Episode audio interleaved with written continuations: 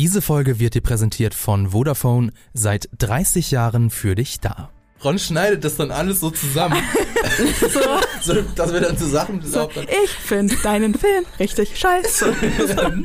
ich esse gerne Haargel.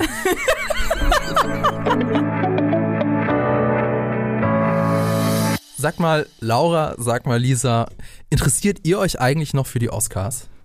Laura, du musst kurz antworten, weil du noch lachst. Ich muss noch lachen. So. Wir hatten gerade so einen echt äh, dollen Lachflash hier im Studio und ich muss.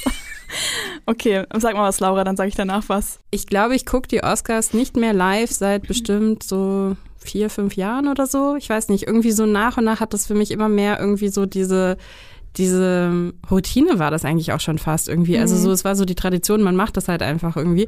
Und seit ein paar Jahren mache ich es einfach nicht mehr, weil ich immer weniger damit happy war, was für Oscars halt vergeben worden sind. Mhm.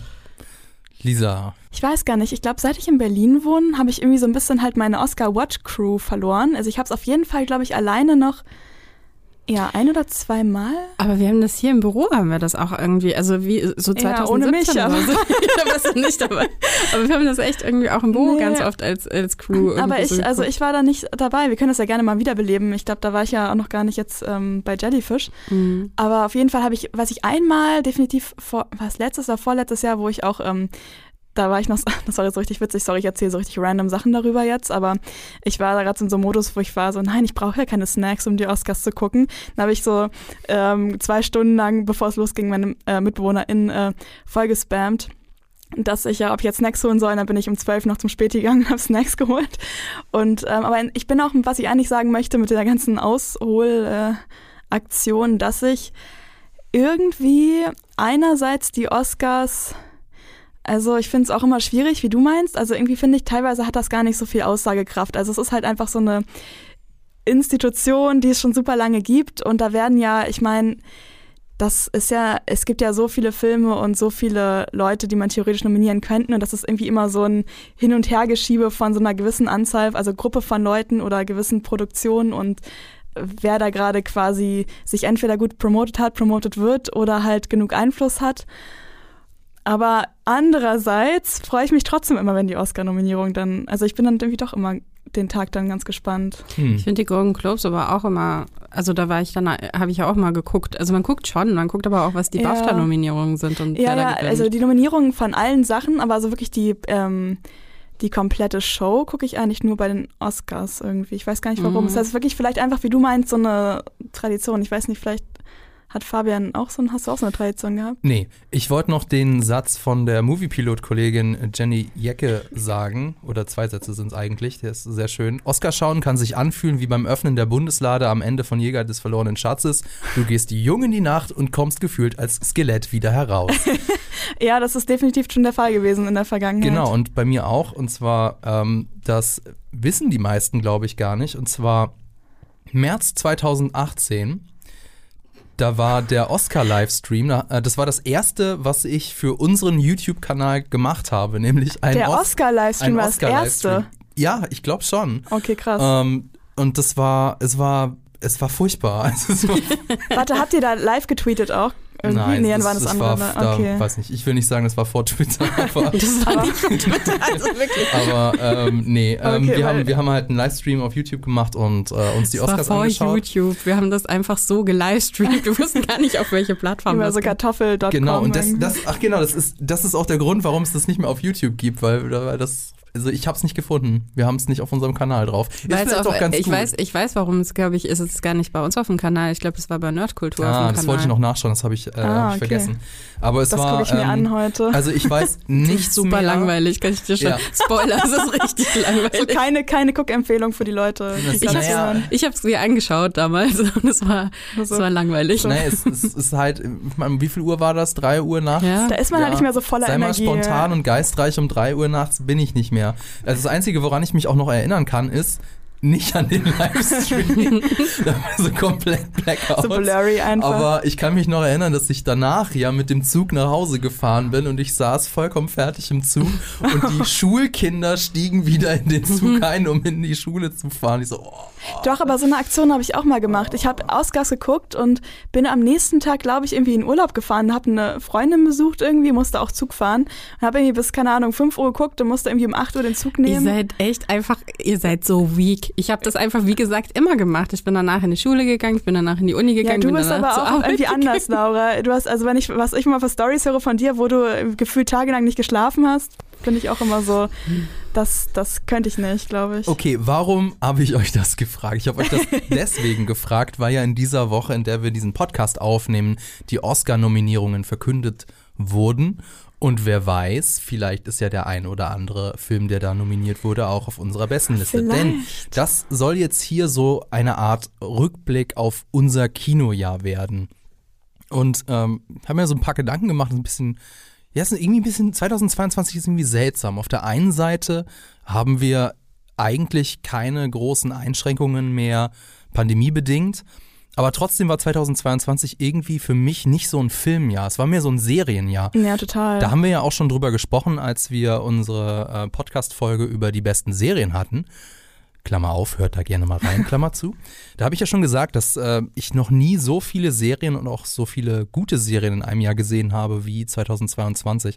Vielleicht auch noch ganz interessant, in Deutschland wurden, ähm, also die Zahl habe ich zumindest, ich hoffe, sie ist richtig, 70 Millionen Tickets verkauft. Das ist im immerhin schon mal mehr als 2020, da waren es irgendwie 700.000 oder so. Aber oh. es ist immer noch deutlich weniger als die 118 Millionen Kinobesuche 2019 und das war schon richtig schwach. Ähm, ich weiß nicht, ob die Zahlen vor Avatar 2 waren, weil ähm, Avatar 2 ist ja einer der größten Kinoerfolge, witzigerweise auch, auch und gerade in Deutschland. Aber trotzdem irgendwie, das Kinojahr war ein bisschen bisschen weird. Aber es gibt trotzdem viele coole Filme, die da gelaufen sind und über die reden wir heute. Wir reden nämlich heute äh, über unsere Top 3 Filme des Jahres 2022. Wer sind wir? Das sind Lisa Oppermann. Ja, hi. Ich meine, ich habe da zwar schon fünf Minuten geredet, aber ich bin auch so dabei. Viele Sachen geschert, aber ja, ja. schon mein halbes Leben. Laura Samide. Hi. Und Fabian Douglas. Ihr kennt mich eventuell als der Moderator von diesem Podcast. Dann, äh, was mir auch noch aufgefallen ist, sind ähm, vier der Filme, weil wir tauschen uns ja vorher aus, wer was hat, weil wir wollen ja keine Doppelungen. Vier der Filme, die in unseren Toplisten auftauchen, habe ich nicht im Kino, sondern auf der Couch gesehen, was ja auch eher ungewöhnlich ist. Was hm, aber irgendwie zeigt, dass eventuell das, das Sehverhalten sich verändert hat. Äh, ich wollte auch vorher nochmal sagen, was ich nicht gesehen habe. Also ähm, ich war tatsächlich dieses Jahr nicht der Fle oder vergangenes Jahr nicht so der fleißigste Kinogänger, was ich zum Beispiel nicht gesehen habe. Was ich ein bisschen schade finde, ist Nope von Jordan Peele bin ja eigentlich äh, schon Jordan mhm. Peele-Fan. Ich habe den auch nicht gesehen, aber es lag vor allem daran, dass ich mich mal wieder gefragt habe, ob ich den überhaupt gucken kann und ob ich dann drei Tage nicht schlafen kann. Genau, also das muss man dazu sagen, du bist ja jetzt eher nicht so der Horrorfan. Aber es soll ja auch ein bisschen Sci-Fi sein, deswegen war ich so, I'm intrigued. Ja, genau, aber, und ich hm. wiederum bin ja Horrorfan, aber ich habe so eher so gemischte Kritiken davor mitbekommen und deswegen so, hm, ist mir das, ist es mhm. mir das wert? Naja, äh, Banshees of Inisherin habe ich auch nicht gesehen, wobei der läuft ja auch erst seit Anfang Januar 2023 ja, kannst du noch gucken. habt ihr auch irgendwelche ähm, Sachen, die ihr beichten müsst, was ihr nicht geguckt habt? Ja, ähm, und zwar Top Gun. Ich habe das Gefühl, in diesem letzten Jahr haben alle nur mit mir oder generell im Internet über Top Gun geredet, also Maverick, und ich war nur so, Hilfe. Irgendwie, ich weiß gar nicht, wie das, ist irgendwie so an mir vorbeigegangen, aber es liegt ja auch mal ein bisschen daran, dass ich so bei Tom Cruise-Filmen immer so bin, so ja, es ist richtig krass, was der macht, aber als Person Tom Cruise ähm, hypt mich immer nicht so sehr. Deswegen äh, bin ich da immer gar nicht so hinterher. Und äh, The Menu habe ich auch nicht gesehen äh, mit Anya Taylor-Joy und ich weiß nie, wie man ihn ausspricht. Ralph, Ralph Fiennes. Ralph, Ralph Fiennes. Nee, so auf jeden so. Fall nicht. ähm, ich glaube, da, das, da kann ich mir auch vorstellen, dass, weil ähm, da haben auch viele Leute gesagt, dass, ähm, dass sie den mochten und bestimmt auch noch andere Dinge. Aber vielleicht sagt Laura jetzt irgendwas, was sie nicht gesehen hat und dann bin ich auch so, oh mein Gott, ich auch nicht. Ich glaube, ich habe super viele Sachen nicht gesehen. Ich kann weiß, woher soll ich wissen, was ich nicht gesehen habe, wenn ich nicht weiß, was ich nicht gesehen, nicht gesehen habe? Weil Du hast aber schon mal von so Film gehört. Filmen gehört, ne? Ich glaube, das Man Konzept. könnte jetzt Ah. die Best, Best Picture Filme nochmal. Ähm, Ja, das, ich finde es eine sehr, sehr schwierige Frage, weil mein Fokus sowieso auf Serien sich verlagert hat, aber schon vor Jahren. Und ich immer mehr, also ich glaube, ich habe es im Serienpodcast ja auch schon gesagt, ich immer weniger Interesse wirklich an Filmen habe und dementsprechend das eigentlich immer eher dann noch so als Pflicht irgendwie äh, empfinde, das dann halt noch auch noch mitzunehmen. Und mir geht's tatsächlich wirklich so, dass ich, klar, wenn wir dann halt irgendwie in eine Pressevorstellung gehen, dann bin ich dabei irgendwie so und dann sind das meistens auch wirklich die einzigen Filme, die ich im Kino gesehen habe das ganze Jahr. Hm. Das ist wirklich, Na, wenn du da kein Bedauern hast, dann ist ich doch da kein, nee, ich muss sagen, ich habe da wirklich kein Bedauern. Ich habe das irgendwann abgelegt, als dass das irgendwie so eine, ja, so ein Muss sein muss. Mhm. Ist auch schön, dass du da nichts vergessen hast. Was ich aber vergessen habe, tatsächlich zu sagen, ist, herzlich willkommen zu Die Quadrataugen, dem Film- und Serienpodcast powered by Vodafone. Das kommt davon, wenn man sich das nicht aufschreibt, weil ich muss mir so viel merken. Damit haben wir dann das obligatorische geredet, ähm, ja, geschafft. Aber bevor wir zu unserer persönlichen Top 3 kommen, erstmal ein wenig Werbung. Also ich kann es ja schon mal verraten, auf unserer besten Liste sind auffällig viele Filme, die ihr auf Netflix anschauen könnt. Falls euch Netflix bislang zu teuer war, habe ich jetzt genau das richtige Angebot für euch. Denn bei Vodafone zahlt ihr in den ersten sechs Monaten nur 4,99 Euro für das Abo. Dafür müsst ihr nur den GigaTV Cable inklusive Netflix-Tarif zu eurem Kabel-, Internet- und Phone-Vertrag hinzubuchen. Dann habt ihr nicht nur Highspeed Internet und Telefonie, sondern auch beste Unterhaltung mit zahlreichen TV-Sendern in brillantem HD, einer riesigen Mediathekenauswahl und Zugriff auf den Streaming-Riesen Netflix. Mehr Infos zum Tarif findet ihr in den Show Notes. Raus aus der Werbung, zurück zu unseren besten Filmen des Jahres. Und noch eine Sache, die ich davor schieben wollte, denn wir machen ja nur in Anführungszeichen ein, äh, eine Top 3. Das ist äh, 3x3, sind neun Filme, ist ja eigentlich auch gar nicht schlecht, aber es kommen natürlich sehr viel mehr Filme in einem Jahr raus als neun, insofern. Was? Event, ja, über, total überraschend, ich weiß. Aber äh, vielleicht habt ihr ja noch irgendwelche Special Mentions, die ihr vorher noch loswerden wollt, die es ganz knapp nicht in euren äh, in eure Top 3 geschafft haben. Vielleicht habt ihr da irgendwas, Lisa? Ähm, ja, tatsächlich. Also erstmal möchte ich special ich mention, dass ähm, da wir ja quasi alle jeweils drei Filme aussuchen, dass sich eigentlich manchmal auch Sachen so ein bisschen doppeln würden, aber wir so bewusst darauf achten, dass ähm, dass wir sozusagen wirklich neun verschiedene Filme haben, weil eventuell, vielleicht aber auch nicht, ähm, kommen in euren Top 3 ja auch Filme vor, die ich eventuell sonst auch in meine Top 3 gepackt habe. La äh, Laura guckt mich gerade so an hier und grinst irgendwie. Ähm, ich finde es auch immer echt schwierig, mich zu entscheiden, äh, mich so festzulegen auf den Top 3. Und als ich, also ich hatte so ein paar Filme im Kopf und als ich für einen Film recherchiert habe, ist mir aufgefallen, es, ich weiß nicht, ob es so richtig zählt, weil der Film ist eigentlich, ähm, hatte glaube ich einen US-Start 2021, aber ist erst 22 in den Kinos in Deutschland rausgekommen. Ich weiß gar nicht, ob ich darüber reden darf eigentlich. Fällt mir gerade so auf, ich mache es ist jetzt ja, einfach. wollte ich gerade sagen, ist ja unser Podcast. Ja, wir können ne? machen, was wir wollen. Ja. Es sei denn, Ron schneidet das jetzt raus. Ja, Ron so, nein, das, das geht nicht. Tschüss, Leute. Das, den Teil, den wird niemand jemals hören. Ähm, auf jeden Fall habe ich mich an einen Film namens Come On, Come On erinnert. Also es ist nicht Come On, Come On, sondern so C-M-O-N. Deswegen denke ich, es heißt Come On, Come On. Ich kann dafür halt anscheinend keine Sachen aussprechen. Naja. Ähm, und äh, das ist so, den habe ich irgendwie komplett vergessen, dass ich den geschaut habe. Ich bin durch Letterbox gegangen, um zu gucken, was ich dieses Jahr äh, so geguckt habe. Und dann war ich so, ach ja, das war ja auch dieses Jahr. Und das ist tatsächlich ein Schwarz-Weiß-Film mit Joachim Phoenix. Und ähm, er spielt äh, so einen Radiojournalisten und der reist so durchs Land und interviewt so Kinder, glaube ich, wenn ich mich recht erinnere, so und äh, reist dafür halt durchs ganze Land, um diese Interviews zu führen. Und dann ähm, ruft ihn seine Schwester an, mit der er irgendwie nicht so ein gutes Verhältnis hat und fragt ihn, ob er dann vielleicht auf ihren Sohn mal eine Weile aufpassen könnte, weil sie sich um ihren kranken Mann kümmern muss. Und dann ähm, ist das halt so ein bisschen so eine Geschichte, so eine Vater-Sohn- oder Vater-Kind-Geschichte, weil es ist ja eigentlich nicht sein Sohn. Und ähm, am Anfang ist es dann ein bisschen schwierig und dann gewöhnen sich aneinander. Und ähm, der Sohn kommt dann auch, es ist ganz süß, der kommt dann auch immer so ein bisschen mit da bei den Interviews äh, und äh, es ist so ein bisschen eine Geschichte.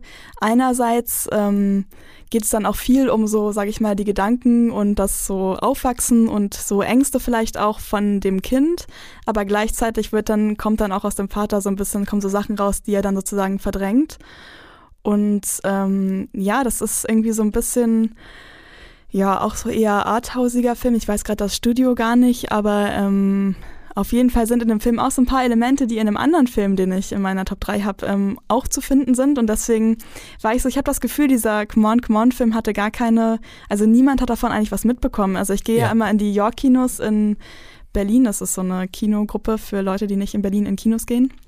Und da gibt es so verschiedene Kinos in Berlin. Und das lief da halt und ähm, dann war ich da und habe aber nie jemanden jemals von diesem Film erzählen hören. Und deswegen dachte ich, erwähne ich das mal, weil ich den irgendwie ganz gut fand. Also ich habe ihm auf jeden Fall vier Sterne bei Letterbox gegeben und habe ihm auch äh, in guter Erinnerung. Also falls ihr mal so, ich weiß nicht, ob der überhaupt irgendwo läuft, wahrscheinlich eher so auf Mubi oder so. Aber wenn ihr mal denkt, so ich möchte so einen kleinen Indie-Schwarz-Weiß-Film mit Joachim Phoenix gucken, dann ist das vielleicht euer neuer Film, den ihr gucken könnt. Eine very special Mention ja, von total. Lisa. Laura, hast du eine Special Mention? Ja, ein Film, der es bei mir knapp nicht geschafft hat, ist King Richard. Ich weiß nicht, ob ihr den gesehen hattet. Nee, habe ich nicht. Der ist auch letztes Jahr, ne? Ja, genau. Also mit äh, Will Smith ähm, über ähm, den Vater Williams, also von Serena und Venus. Den mochte ich total gerne, den Film. Und zwar total unerwartet, weil ich irgendwie nicht damit gerechnet hätte, dass der mich so irgendwie abholt. Und dann war ich aber doch irgendwie so krass in der Geschichte irgendwie drin. Ja, ich wollte auch gerade sagen, ich finde halt die Prämisse so ein bisschen komisch. Es geht also, also es gibt diese beiden unglaublich guten Tennisspielerinnen mhm. und in dem Film geht es um, um den Vater. Vater. ich so, wollt ihr nicht vielleicht auch einen Film über die beiden machen? Weil die sind halt also, schon echt krass. Naja, genau, aber das ist halt, also beide haben ja mitproduziert den Film. Ah, okay, das wusste ich Und haben auch sehr viel so von ihrem eigenen Leben wirklich dann halt äh, also mit ins Drehbuch auch einfließen mhm. lassen und so. Also wenn du den Film siehst, dann verstehst du schon, dass es Sinn macht, weil es geht natürlich schon auch um die beiden. Aber, Aber es geht auch um Sicht. diese, naja, es geht auch irgendwie um die ganze, es, nicht, es geht nicht um seine Sicht, sondern es geht eher darum, irgendwie, okay, wie machst du denn eigentlich aus aus äh, Talenten wirklich Superstars? Also wie mhm. holst du das Beste irgendwie aus ihnen heraus? Ohne alle komplett abzufacken, quasi. Ja, und ich meine, ich meine, gut, ich meine, er hat natürlich auch voll viele Leute abgefuckt. Also von daher, und das macht es dann halt ja. spannend, weil er halt schon auch ein Charakter ist. Und das ist so diese und, quasi wie heißt denn das, diese Waage zwischen die Leute, also die ja. Kinder zu supporten, aber auf ja, der anderen Seite. Ja, auf jeden Fall. Nicht. Und ich meine, es ist halt aber auch einfach, es ist halt die, die Geschichte, ne? Also die Geschichte von auch äh, äh, schwarzen Superstars, die jetzt im Tennis Superstars sind. Wo, also wie ist das eigentlich passiert? Auf welchem Court haben die zum Beispiel angefangen? Mhm. Ähm, und wie haben sie es überhaupt geschafft, den Support zu bekommen und auch den finanziellen äh, Support zu bekommen? Ähm, und dann, wenn du die Geschichte erzählst, dann erzählst du automatisch eben auch die Geschichte vom Vater.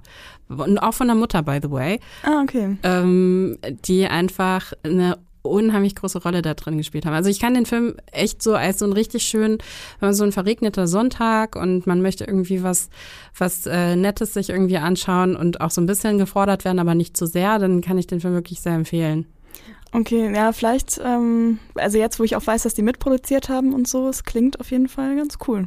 Der andere Film, und da habe ich dir, kann ich dir komplett recht geben, Top Gun ist bei mir nämlich auch so ein Ding mit Tom Cruise. Ich habe einfach ein richtiges Problem mit ihm. Und trotzdem war der mhm. Film leider ziemlich geil.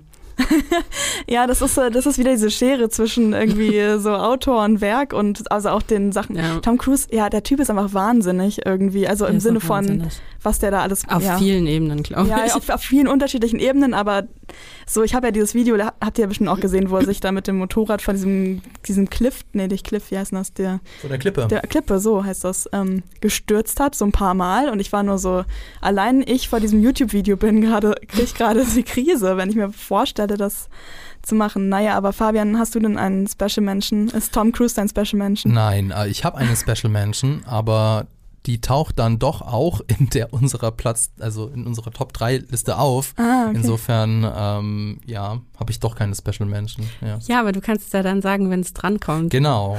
Ähm, Gut, ähm, ich habe die ganze Zeit, ich habe bei, bei Letterboxd ein schönes, äh, eine schöne Review gelesen von King Richards. Ich habe jetzt die parallel versucht zu finden. Äh, nachdem äh, Will Smith aber halt äh, das mit der mit der Ohrfeige gemacht der hat. Slap-TM. Ja, der Slap TM, ähm, naja, gibt es sehr viele neue und aktuelle Reviews von dem Film, deswegen habe ich die nicht mehr gefunden, aber ich versuche es zu paraphrasieren. Ähm, die Kritik, oder das war irgendwie so eine Zwei-Zeilen-Kritik, war so, äh, Vater Richard sagt, ihr Mädchen seid die krassesten und ihr dürft euch von niemandem irgendwas einreden lassen. Und beide Mädchen, ja, Dad.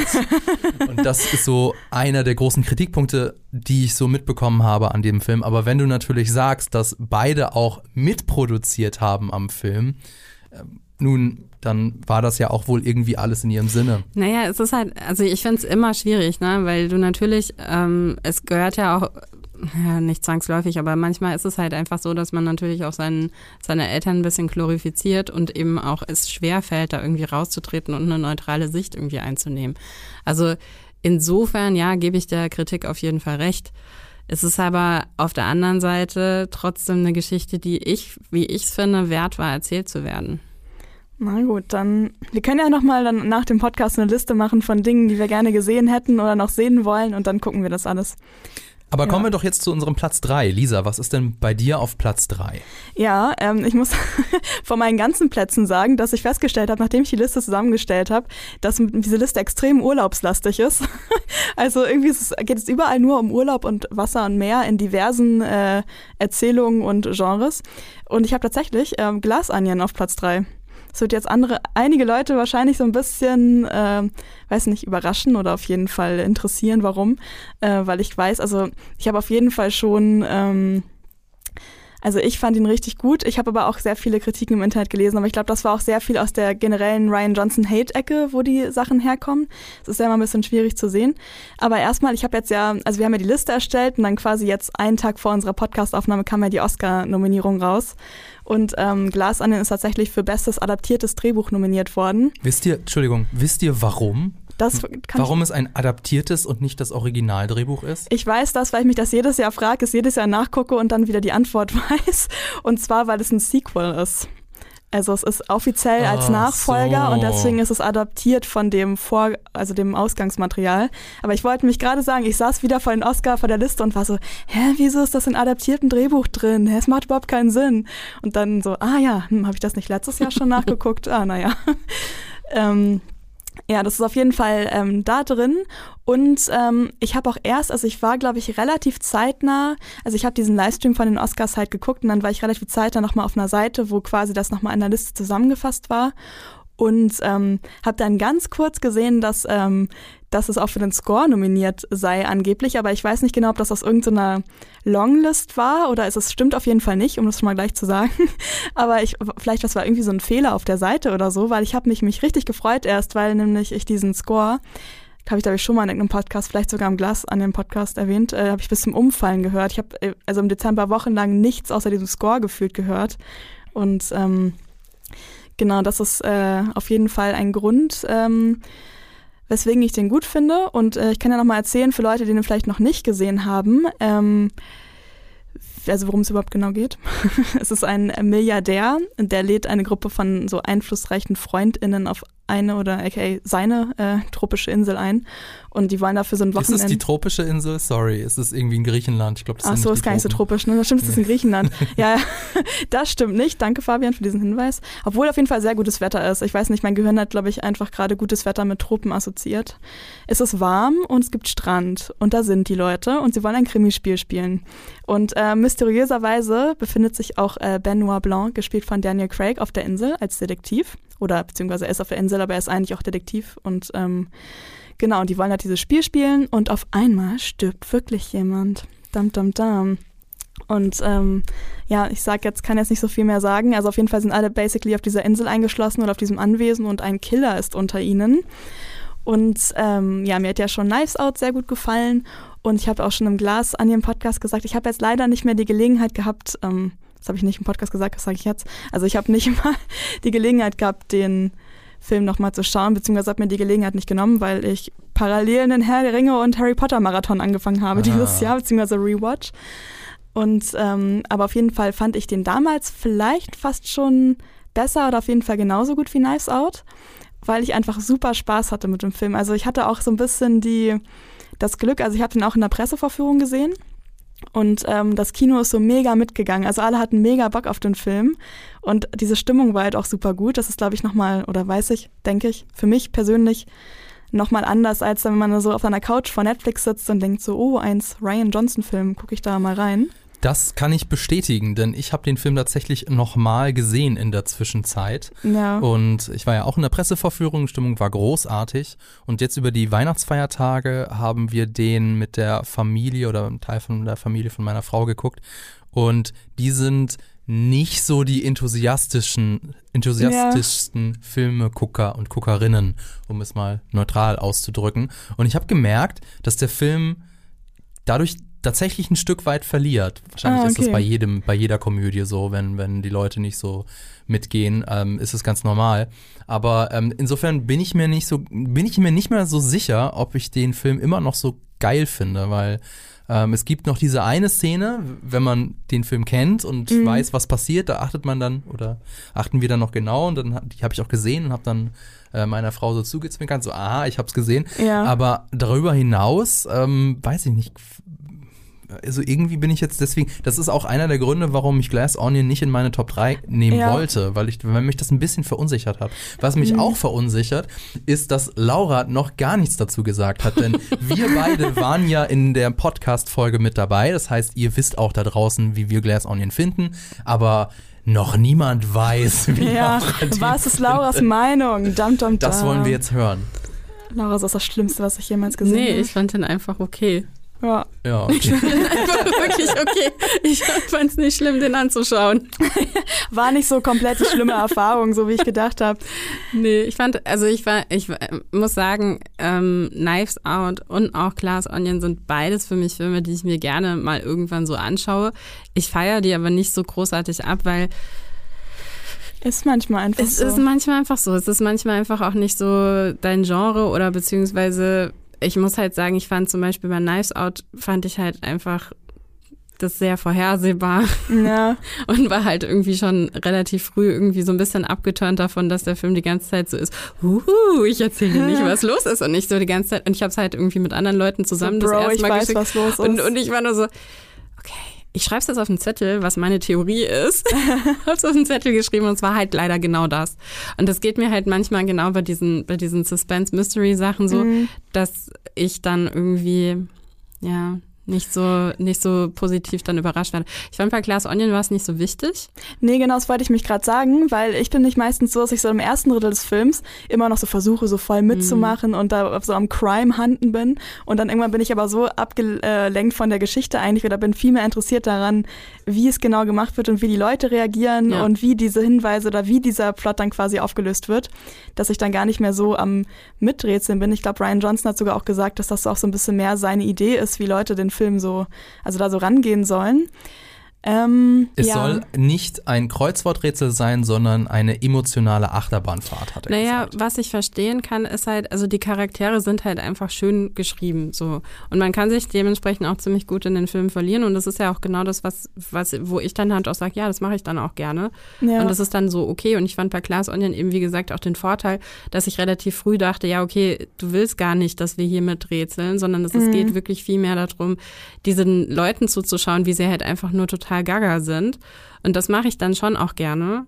Hat mich dann auch so ein bisschen, also es hat mich total an White Lotus teilweise auch erinnert. Was ich immer noch gucken muss und will, aber ja. Und ich war, ja, ich war so, ich war einfach, ich war irgendwie entertained. Ich war entertained, ohne dass ich es jetzt aber auf eine Ebene heben würde, wo ich sagen würde, das, das war das Beste. Beste, was ich jemals gesehen habe. Kurze Frage, hast du The Menu gesehen? Nee. Okay, weil ähm, in einem Catch-up-Video, so da haben von Red Letter Media, die haben da in zwei Videos aufgeteilt, was sie im vergangenen Jahr alles gesehen haben, wozu sie aber keine Videos gemacht haben. Und da hat einer von denen Glass Onion mit The Menu verglichen. Also das Glass Onion, der, der ist auch ein bisschen kritisch Ryan, Ryan Johnson gegenüber und sagt, es ist halt nett aber ähm, ihm hat da so eine gewisse Bissigkeit, eine gewisse Schärfe gefehlt, die aber in The Menu da gewesen wäre. Ich habe den Film nicht gesehen, insofern weiß mhm. ich es nicht.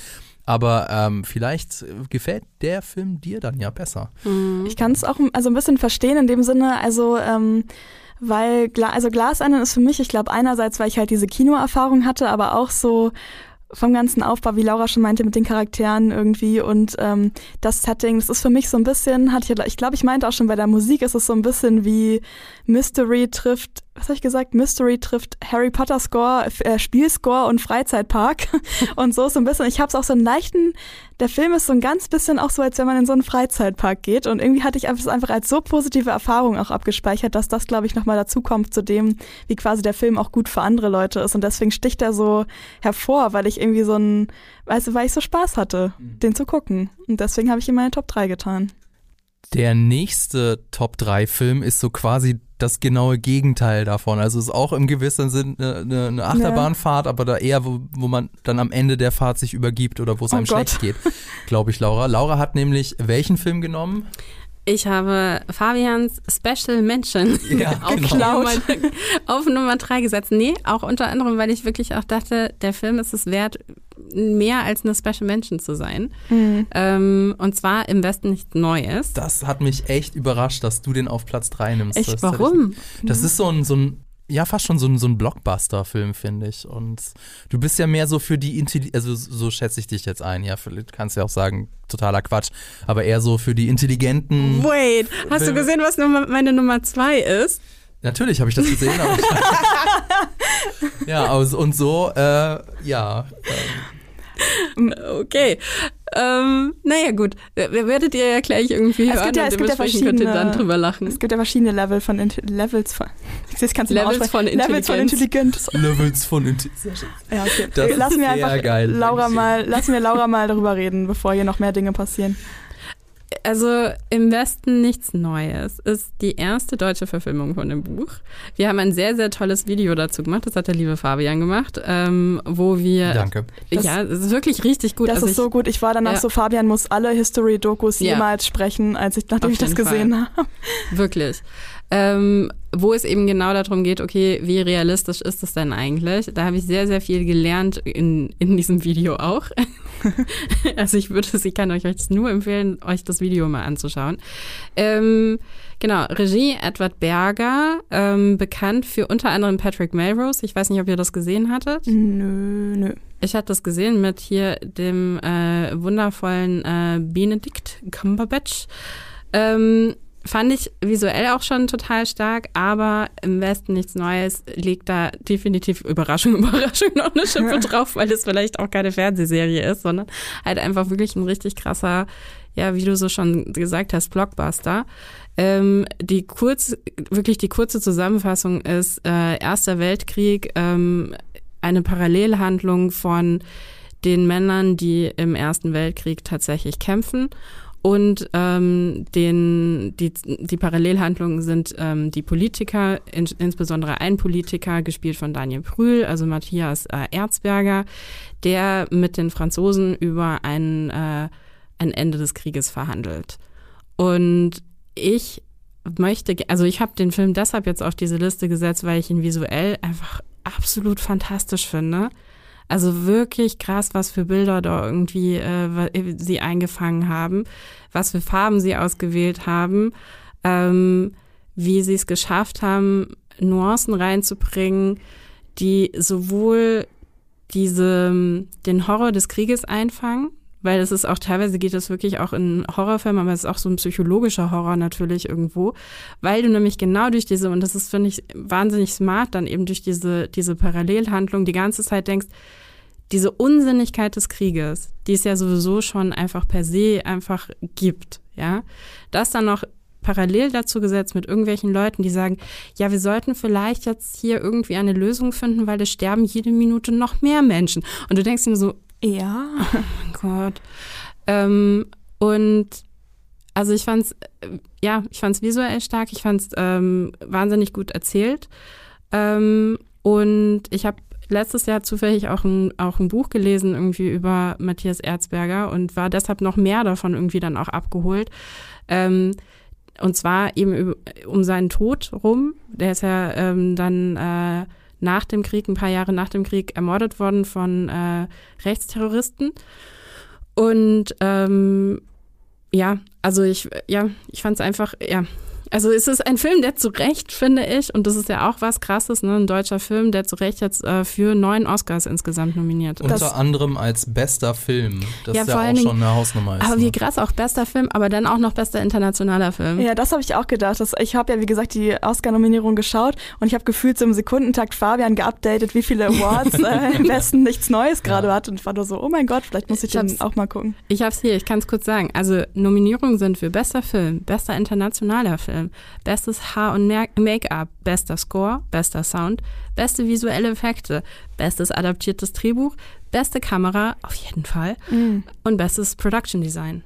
Das ist Ob er sich aber gegen Decisions to Leave durchsetzen kann, ist ein sehr starker südkoreanischer Film. Sagt man, habe ich nicht gesehen. Kommt der nicht auch erst bald in die Kinos? Weil, oder ich, jedenfalls habe ich die Trailer jetzt gerade erst zuletzt gesehen. Er ist auf jeden Fall mit nominiert. ja, ich war nämlich auch so, oh, den muss ich gucken, der sieht richtig cool aus. Ja, also ich habe den ausnahmsweise gesehen. Ist ja, äh, weiß nicht, haben wir gesagt, dass es ein Netflix-Film ist? Ich sag jetzt Ach einfach so, mal, ja, das nee, ist sag's ein Netflix-Film, ja. der Mhm. ist in ausgewählten Kinos gelaufen, aber natürlich dann jetzt auch auf der Streaming-Plattform. Und ich glaube, im Kino wäre das noch mal krasser gewesen, aber auf der Couch knallt er auch ordentlich. Ähm, besonders loben möchte ich auch noch den Anfang, weil das ist, also weiß ich, haben wir auch nicht gesagt, das ist eine Buchadaption des Weltklassikers im Westen nichts Ich Neues. hab's kurz gesagt, ja. Oder okay, von Habt ihr das- 1929. Ich habe es nicht gelesen. Genau. Du hast es. Nee. Ich auch nämlich nicht. auch nicht. Ich wollte gerade fragen, ob Okay. ihr die Unterschiede sagen könnt zwischen, also ob es quasi gut oder besser umgesetzt Ja, wurde. also ähm, ich, nun, wir haben es alle nicht gelesen, aber die Leute da draußen sind ja sehr schlau und haben es gelesen und haben mir dann in den Kommentaren geschrieben, dass, äh, also das Gros der Leute, die den, das Buch gelesen haben, finden es nicht gut, weil eben sehr viel fehlt. Also es ist natürlich klar, dass man immer ein paar Sachen rauslassen muss, aber sie haben wohl doch viel weggelassen. Und das Verdict ist so, ja, äh, dann kann man es eigentlich auch, also dann kann man es entweder lassen oder dann kann man den Film auch anders nennen. Naja, aber man kann ja auch einfach sagen, es basiert darauf und man kann ja auch, also Kunst ist da frei, auch was zu nehmen als Inspiration und dann was Neues daraus zu schaffen. Und ich finde, eine Buchadaption muss nicht immer eins zu eins jeder einzelne Wort in diesem Buch wiedergeben, sondern kann auch ein Gefühl wiedergeben und kann Ja. auch, ähm, also ich finde, ich weiß halt nicht, ob Sie zum Beispiel erwähnt haben, dass der Anfang vom Film, wo du auch eben gerade schon angefangen hast mit, dass es halt wahnsinnig schnell geht. Ne? Also das dauert halt tschack, tschack, tschack und du bist halt schon da. Und, ähm, und das fand ich total stark. Ich fand die Montage so krass. Also vielleicht kurz, um Lisa und euch da draußen auch ja. mit abzuholen. Also der, der Film beginnt au- auf, de, auf dem Schlachtfeld und ähm, es, wir sehen nicht einen von unseren Hauptfiguren, sondern wir sehen irgendeinen random Dude, der dann auch ähm, stirbt. Wir sehen, also wir sehen nicht, wie er stirbt, aber wir sehen ihn dann auf einem Leichenberg und dann sehen wir, dass es total ja, jetzt fehlt mir natürlich das Wort, morbide. Es ist total morbide und wir sehen dadurch so, ähm, ja, die, die Entmenschlichung und auch so die, die Gnadenlosigkeit des Ganzen. Wir sehen nämlich, was mit, sein, was mit den Klamotten passiert. Denn die äh, toten Soldaten werden ja nicht mit ihren Uniformen begraben, sondern die Uniformen werden ihnen ausgezogen, die Stiefel werden ihnen ausgezogen, die werden dann zurück nach Deutschland gekarrt. Dort werden sie in riesigen Waschküchen ausgewrungen, also sauber gemacht. Dann wird das Loch zugenäht und dann wird das an, wieder an die nächsten rausgeschickt. Und da gibt es so eine Szene, dies, dies, wo, wo dann unsere Hauptfiguren eingekleidet werden. Und dann ähm, sieht also, Paul Bäumer heißt, da sieht so, oh, da, da ist ja noch so ein Namensetikett dran, so Entschuldigung, die, die Uniform gehört schon jemandem. Und der, der Offizier, der natürlich weiß, was das bedeutet, der sagt, ja, die war dem wohl zu, zu eng oder so hier und reißt dann das Namensetikett Oh raus. Gott, oh, wie Und krass. das, dieser Anfang, der ist so gut und er ist nicht aus dem Buch. Und ich also woll- oh, das finde ich allein aus der Erzählung jetzt schon krass irgendwie. Ja. Und ich wollte noch was Gutes sagen, und zwar, ähm, es ist ja auch nominiert für den Sound. Und es gibt einen besonderen Sound, der, glaube ich, jedem im Gedächtnis geblieben ist, der diesen Film gesehen hat. Ist wahrscheinlich auch im Trailer drin. Ist übrigens auch äh, ordentlich kritisiert worden in den Kommentaren. Und zwar ähm, der Soundtrack. Da gibt es ein ganz spezielles Instrument, das Harmonium. Das Harmonium ist so eine Mischung aus Akkordeon und Klavier. Und das ist verfremdet worden durch einen Gitarrenverstärker. Und das hat, das wird so eine Tonabfolge von so drei Töne wird gespielt. Und ähm, das soll die Unmensch, das Unmenschliche der Kriegsmaschinerie ausdrücken. Und was ich auch ganz faszinierend fand, man kann so, dadurch, dass das halt ähm, irgendwie mit Luft funktioniert, dieses Instrument, kannst du auch ähm, ja die Mechanik hören auf dem Soundtrack, Mhm. was auch so ein bisschen so die, die Kriegsmaschinerie ähm, Muss ich mal hören, den. Soundtrack. Ich habe auf Das jeden ist Fall gelesen, spannend. dass Leute so waren, so, äh, es ist vor, ist diese E-Gitarre da oder irgendwie so. Ja, genau. Es ist keine E-Gitarre. Es ist Ja. ein äh, ganz normales Instrument, das natürlich ein bisschen verfremdet wird. Aber ich finde das gar nicht schlecht. Aber ich finde, es macht auch Sinn, wenn, Sinn, wenn du es halt irgendwie psychologisch dir anschaust und was sie halt eben genau damit aussagen wollen. Und das meine ich damit irgendwie, ne, dass Kunst ja weitergehen kann und was Neues auch kreieren kann aus einer, einer Vorlage und dadurch dann halt einfach irgendwie ähm, eine neue Sinnhaftigkeit auch erstellt. Und ich finde, genau das macht dieser Film. In diesem, in, in genau dieser Art, wie er den Anfang setzt, wie er das Ende setzt, ähm, wie er alles dazwischen irgendwie setzt. Also ich meine, das Ende fügt, ist ja, ähm, ist ja im Grunde genommen, abgesehen davon, dass der Krieg ähm, zu Ende ist, ist jetzt kein Spoiler, weil der Erste Weltkrieg ist zu Ende gegangen. Gott sei Dank. Ja. So, ähm, und ich finde halt zum Beispiel auch die Texttafel wahnsinnig äh, wichtig, ne, dass es halt einfach irgendwie darum geht, irgendwie innerhalb dieser vier Jahre, äh, dieser, die dieser Krieg ge dort äh, gewaltet hat, ist halt einfach die ist die Front halt einfach nicht verschoben worden. Also es ist effektiv einfach nur vier Jahre lang wurden Menschen, Männer aus ganz Europa auf beiden Seiten dorthin geschickt, um zu sterben. Und das ist ja die Maschinerie, was sie halt irgendwie in diesem Film halt erzählen. Es ist ein, es sind Gräben, wo Menschen sterben und wir haben sie dorthin gepackt. Und das ist halt, das ist halt so eine, dieser, ja, das ist schon schwer.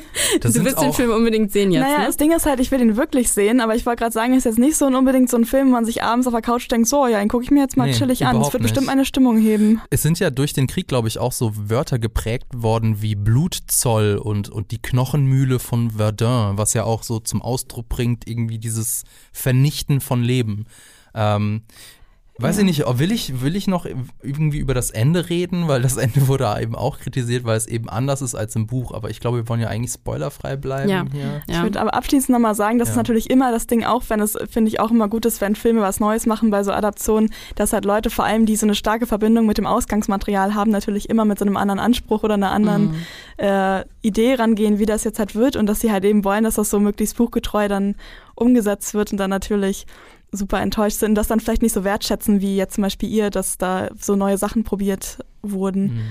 Aber ja, also ist, ich bin auf jeden Fall jetzt durch euch und auch durch die Oscars noch mal mehr motiviert, mir das anzugucken. Wie gesagt, ich bin jetzt nicht per se so, dass ich mir keine Kriegsfilme angucke, aber es ist halt nicht, wie ich schon meinte, nicht so ein Ding, so dass man jetzt nach der Arbeit, oder ich bin nicht so, dass ich mir nach der Arbeit jetzt so einen Film reinziehe. Da muss ich schon echt so in der Stimmung so ein bisschen oder halt so in dieser, ähm, ja, diesem Setting gerade sein, dass ich gerade die, so die Zeit und Ruhe auch habe, das so zu verarbeiten und nicht dann ins Bett gehe und so bin so, mm, okay, Mhm. cool. Mm. Ich habe noch einen ähm, Tipp und zwar, wenn ihr da draußen euch für Geschichte interessiert oder euch, wenn euch das interessiert, so alles um den Ersten Weltkrieg, der YouTube-Kanal Extra Credits, der hat eine Videoreihe gemacht über den Ersten Weltkrieg. Konkret, wie es dazu gekommen ist, dass der ausgebrochen ist, weil das ist ultra spannend. Normalerweise sagt man ja, ja gut, der, der Franz Ferdinand ist erschossen worden und dann brach der, Ja. der Erste Weltkrieg aus. Nein, das ist natürlich nicht, ist deutlich komplizierter. Es ist sehr viel dazwischen passiert. Und was ich auch ganz spannend fand, der Ausbruch war alles andere als äh, unvermeidlich. Also es hätte mehrere Punkte gegeben in der Geschichte, wo, äh, wo es auch hätte anders laufen können. Und ähm, diese Dokumentation, eine siebenteilige Dokumentation, die äh, geht, also die erklärt das Ganze und es ist, es ist ultra spannend. Also an alle, die sich für Geschichte interessieren, kann ich das nur empfehlen. Extra Credits, äh, World War One, gebt das auf YouTube ein, dann findet ihr das. So viel dazu. Dann würde ich sagen, kommen wir zu meinem Part 3, zu meiner Top 3. Und äh, das ist ein, ein kleiner, aber feiner Film, der keine Oscar-Nominierung hat. Es Was? ist Barbarian. Ich vermute mal, weiß nicht, habt ihr davon gehört? Gehört ja, gesehen nicht. Der läuft auf äh, mittlerweile auf Disney Plus, beziehungsweise ich glaube eigentlich Stars oder so. Wolltest du was sagen? Nein. Okay. Ähm, du, hast ja schon gesagt, irgendwie dein, äh, dein Thema für die Top 3 ist irgendwie Urlaub. Ja, Ähm, tja, was ist mein Thema für meine Top 3? Ist, glaube ich, irgendwie Düsternis oder, Dark, oder, oder Depri-Shit. Genau. Und zwar, ähm, also Barbarian ist ein kleiner, aber feiner Horrorfilm. Der hat nur 4 Millionen Dollar gekostet. Und es geht um Tess, die sich in Detroit auf eine Stelle bewerben und am Tag davor in einem Airbnb übernachten will. Das Problem ist aber, in der Wohnung ist schon jemand, nämlich ein junger Mann. Und dann passieren Dinge. Sorry, ich muss gerade ein bisschen lachen, weil ich glaube, auf Netflix gab es so eine richtig dumme Rom-Com, ich hab, wo In genau Italien. der Plot ist. Ich habe die, die Rom-Com nicht gesehen, weil selbst mir das ein bisschen, also ich da war habe ich, die angefangen zu schauen. das war bestimmt ist, ganz blöd und schlecht. Ja, so richtig dumm. Ich weiß nicht mehr, wie die heißt, aber das, das ist so ein bisschen die Urlaubsversion von deinem Film, Okay. glaube ich. Das ist es nicht. Das ist, Okay. äh, Barbarian ist ein Horrorfilm, keine Von dem. Film, also von der Ach in Italien so. spielt. Ach, der Film. Ja, nee, er spielt ja nicht in Italien, sondern in Detroit. Naja, egal. Anyway. Ähm, äh, anyway, ähm, ich bin durch Kritiken auf Letterboxd auf den Film aufmerksam geworden und da drin stand auch oft, also wenn ihr Horrorfans seid, schaut euch nicht die Trailer an, lest euch keine ähm, ja, Zusammenfassung durch, geht einfach in den Film rein und lasst euch überraschen. Ich bin auch sehr froh, dass ich das gemacht habe. Ich habe mir nicht den Trailer davor angeguckt und äh, ich bin froh, weil also der Trailer, ich will nicht sagen, der verdirbt einen das Kinoerlebnis oder das Filmerlebnis, aber er nimmt auf jeden Fall vieles vorweg, was man meiner Meinung nach nicht wissen muss. Also ähm, insofern, ähm, wenn ihr ein Horrorfan seid, dann würde ich euch den Film empfehlen. Und das Problem ist jetzt, ich kann natürlich auch nicht so viel über diesen Film jetzt sagen, aber ich habe mir gedacht, ich rede über den Film, indem ich auf die Kritik antworte, die der Film abbekommen hat. Dann ist er polarisiert so ein bisschen, weil es gibt so die, die versnobten Kritiker, die sagen, oh, so gut und ja, geht da unvorbereitet rein. Und dann gibt es halt die Leute, die dann tatsächlich unvorbereitet reingehen und sagen, was ist denn das für eine Scheiße? Also deswegen will ich auf ein paar Punkte eingehen, die mir irgendwie aufgefallen sind in den, äh, ja, in den Kritiken beziehungsweise in den Kommentaren. Also Kritikpunkt 1, die Handlung ist unrealistisch und da muss ich ja schon mal lachen. Denn ich meine, irgendwie fast jeder Horrorfilm hat ja ein Aspekt des Fantastischen. Also es gibt ganz wenige Horrorfilme, wie zum Beispiel Das Schweigen der Lämmer, der ja total realistisch ist. Ansonsten gibt es da immer irgendwas, was ein bisschen fantastisch ist. Zum Beispiel, als Gegenbeispiel jetzt, mein, einer meiner Lieblingshorrorfilme ist The Descent. Da geht es darum, dass sich in einem Höhlensystem unabhängig von den Menschen andere Humanoide entwickelt haben, die blind sind. Total, also total Ja, unrealistisch, ja. Passiert das nicht ständig auf der Oder, ja, ja, genau. Letztens erst wieder getroffen. Ja. Oder The Shining. In The Shining geht es um einen Autor, der Verrückte wird, weil das Haus ihn verrückt oder das Hotel verrückt macht, in dem er übernachtet. Auch total Das ist unrealistisch. meinem Onkel ne? passiert. Ernsthaft? Nein. Ach, Laura, ich fall schon wieder drauf rein. Also, ähm, insofern kann ich den Kritikpunkt nicht ganz nachvollziehen, denn so ein bisschen unrealistisch sind Horrorfilme immer. Dann zweiter Kritikpunkt, die Figuren tun dumme Dinge. Naja, lass uns aufteilen, ne? Ist das nicht immer so ein Horrorfilm? Ja, genau. Da gibt's, da gibt's übrigens, ähm, ich weiß leider nicht mehr wofür. Es ist, glaube ich, eine eine Werbung für irgendeine Versicherung, die, da, da, das, das fängt an wie so ein Horrorfilm, so ein, so ein Teenie-Horrorfilm. Die sind Okay. so, oh nein, was sollen wir tun? Ähm, sollen wir da hingehen, da wo es gut aussieht? Nein, lass uns, lass uns aufteilen. Nein, lass uns in diese gruselige Hütte gehen und hinter die ganzen aufgehängten Kettensägen verstecken oder so. Ja, also das ist ja schon so ein Running Gag, dass Leute dumme Dinge tun in Horrorfilmen. Ja. Ich sage aber, nein, es stimmt einfach nicht. Die, die Figuren tun natürlich, oder die, sie treffen ähm, Entscheidungen, die jetzt im Nachhinein vielleicht nicht die klügsten waren. Aber, Aber, ganz ehrlich, also wenn ich in so einer Situation wäre, würde ich wahrscheinlich auch dumme Entscheidungen ja, treffen. erstmal das, du weißt ja nicht, dass du in einem Horrorfilm bist. Ja, ne? genau, so. erstmal das. Und dann muss ich auch. Das, aber halt, so man ist ja so voll auf Adrenalin und Nee, so. aber was ich halt sagen wollte, alle Sorry. Entscheidungen, die in dem Film getroffen werden, sind schlüssig. Und jede Figur trifft die Entscheidung aus ihrem Charakter heraus. Insofern finde ich so, der Kritikpunkt, ja, die tut eine dumme Sache, finde ich, ist einfach so ein, so ein, nein, stimmt nicht. Und dann der letzte Kritikpunkt, der ganz oft genannt wird, der Film ist dumm. ja, okay. Also nun, es ist, er hat sozial-satirische Elemente. Ähm, es geht zum Beispiel um Vertrauen. Wem vertraue ich, wem vertraue ich nicht oder wem wird nicht vertraut? Ich finde, also du magst Horrorfilme nicht, aber ich meine, ich würde den tatsächlich auch euch mal empfehlen. Also ich gucke ja schon einige Ja, Sachen. weil ähm, er hat ja nicht aus, aus Zufall eine weibliche Hauptfigur, denn es geht natürlich auch um die weibliche Perspektive. Also, Mhm. wem vertraue ich als Frau oder wem kann ich als Frau nicht vertrauen? Finde ich mega spannend, weil, und dann wird es natürlich auch damit wird gespielt und so weiter. Also, will da jetzt Gut, aber im. Horrorfilm hast du ja ganz oft weibliche Hauptfiguren. Ja, aber warum hast du die ganz oft auch nur, weil die besonders schön schreien können und dann, weil es sich auf dem Plakat gut macht? Also Aber- natürlich wird das. Weil du die größte Transition auch machst. Also es gibt da ja verschiedene Theorien drüber, warum, da- dadurch hat sich ja auch die Theorie vom Final Girl überhaupt erst durchgesetzt, ne? Es gibt ja vor allem auch also Horrorfilme, also deswegen finde ich es immer ein bisschen schade, dass ich nicht so viel oder immer Angst habe bei vielen Sachen, die zu gucken. Ich habe übrigens das Shining sogar gesehen. Ähm, aber es ist ja so, dass Horrorfilm ja auch so ganz viel auf das Menschliche in so einem psychologischen Sinne irgendwie eingeht, glaube ich. Also es kommt natürlich immer auf den Horrorfilm an und ähm, da irgendwie oder auch, keine Ahnung, bei Body Horror oder so, dass da ja auch so voll viel mit solchen Elementen gespielt wird. Und deswegen habe ich immer das Gefühl, irgendwann muss mir das noch mal ein bisschen antrainieren, wenn mir wird so eine ganze, also die so eine Tür zu so einem ganzen Universum ist mir so blockiert so ein bisschen Ich da. finde, ich finde fast, weißt du was, wir sollten eine Podcast-Folge wirklich tatsächlich nur über Horrorfilme machen, wo wir aber wirklich auch mal, weil ich finde es wahnsinnig spannend, weil ich habe nämlich zum Beispiel ähm, meine Abschlussarbeit an der Uni genau über Horrorfilme eben geschrieben und eben auch über die weibliche Perspektive in ich habe Horrorfilmen. genau das mit Science-Fiction-Filmen gemacht. Aha. Uh, so schließt sich der Kreis. Voll gerne. Ich hätte voll Bock, über Ja. Horrorfilme zu Yves reden. von ja. Moviepilot ähm, will immer, dass ich mal mit ihm irgendwann ein Video mache, wo er mich dazu zwingt, einen Horrorfilm zu gucken und dann so ein Reaction-Video. Gemein. Ich glaube aber, dass es äh, könnte eventuell sich für alle Seiten traumatisierend auswirken. Wobei es mich vielleicht auch abhärten würde. Ah, ich ich finde das gesagt, ey- Prinzip des Abhärtens ist ein Du- bisschen albern. Also zum Beispiel, ich, also ich sage das ja gefühlt jeden zweiten Podcast, aber es gibt ja durchaus auch Sachen, also Filme mit Horrorelementen, die ich gerne mag, wie zum Beispiel Alien, aber ich würde jetzt halt nicht so, ja, weiß ich nicht, deinen Film, ja, Ja. kommt drauf an. Vielleicht gucke ich den dann, wenn du mir den schon so empfiehlst und sagst so, das hat spannende Perspektiven und der Film ist nicht dumm, dann äh, Ich finde, Nee, du das solltest ist- mit Her äh, ich kann den Namen nie sagen. Material Girls. Hereditary. Hereditary. Solltest Oh Gott. anfangen mit Nein, dem. nein, das hab, ich- da habe okay, ich mit ganz dem viel schon. fängst du vielleicht nicht Da an. haben Yves und. Sebastian gesagt, dass selbst die das gruselig finden und Ja. die finden nichts gruselig. Okay, zurück zu meinem Platz 3, zurück zu Barbarian. Ich wollte eigentlich auch nur sagen, dass äh, der diese sozial-satirischen Elemente hat, dass da auch viel mit Kopfkino passiert. Also die, der Film spielt natürlich mit unserer Erwartungshaltung.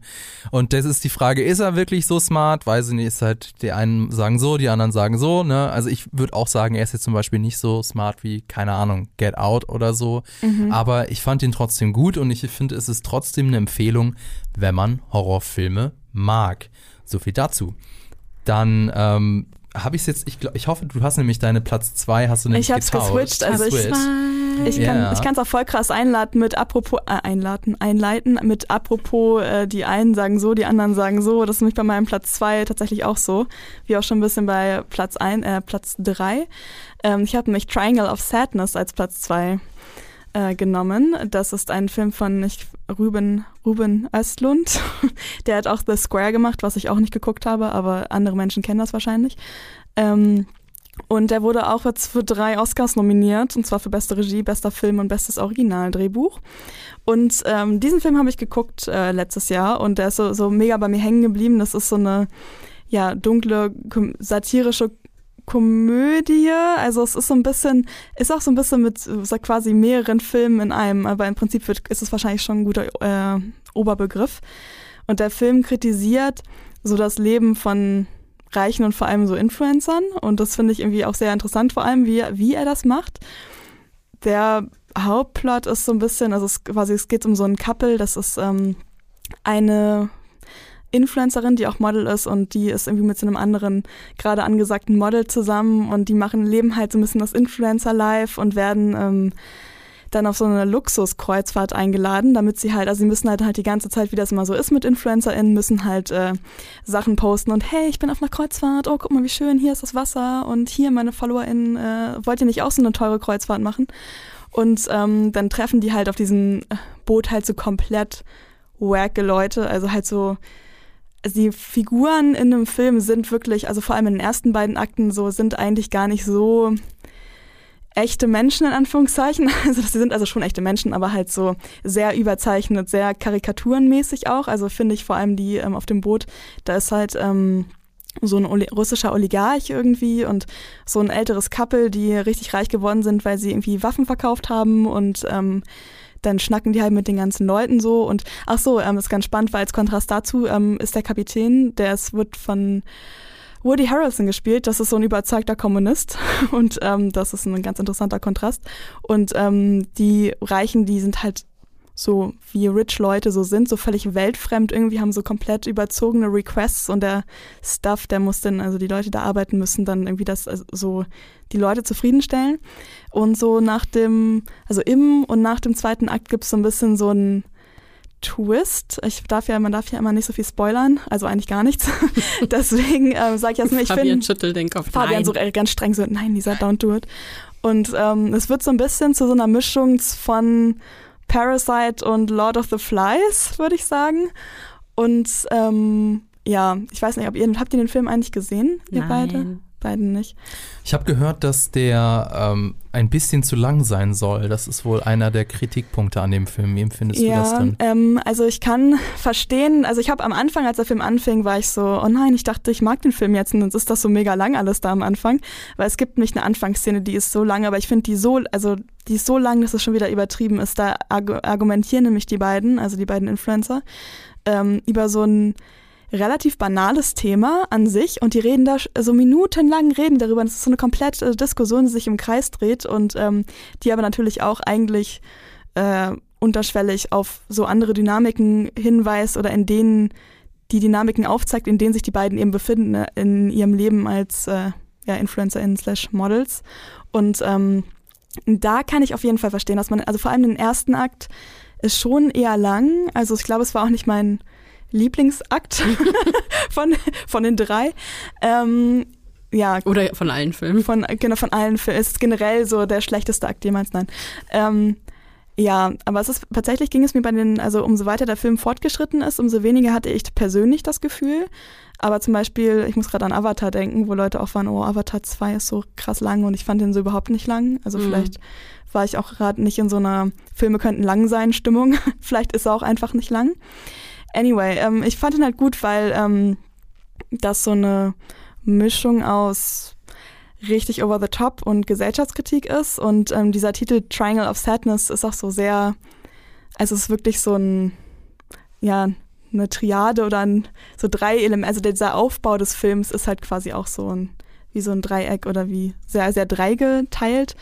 Und ähm, mir haben die Schauspielleistungen sehr gut gefallen. Der Film hat auch so einen sehr ganz niceen Look, so, so ein bisschen, ähm, ja, grainy weiß ich jetzt gar nicht, aber so ein bisschen so Vintage-mäßig fand ich. Und ähm, ja, ich finde also jetzt, wenn man es jetzt, sage ich mal, zum Beispiel mit Parasite auch direkt vergleicht, dann ähm, ist er meiner Meinung nach jetzt halt nicht so komplex, sondern nicht ganz so durchdacht. Es gibt einige Szenen, ich glaube, das war auch so ein bisschen die Kritik, dass es halt so ein bisschen, ein, einige Leute fanden es sehr stumpf, also dass der Film quasi so gesellschaftskritisch sein wollte, aber es dann im Prinzip gar nicht war, sondern so auf so ein bisschen stumpfe Hilfsmittel zurückgegriffen hat. Ich fand's lustig slash passen.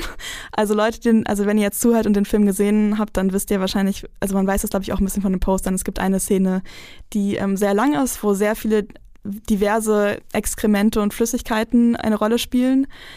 Es war, was so ab, für mich so absurd war, dass ich, also ich weiß, es war dieses Gefühl von man muss lachen, weil es eigentlich so, so over the top ist. Also ich fand den Film sehr gut. Äh, Ich weiß, dass einige Leute den, glaube ich, so ein bisschen überhyped fanden. Der hat tatsächlich auch in Cannes äh, die Goldene Palme gewonnen.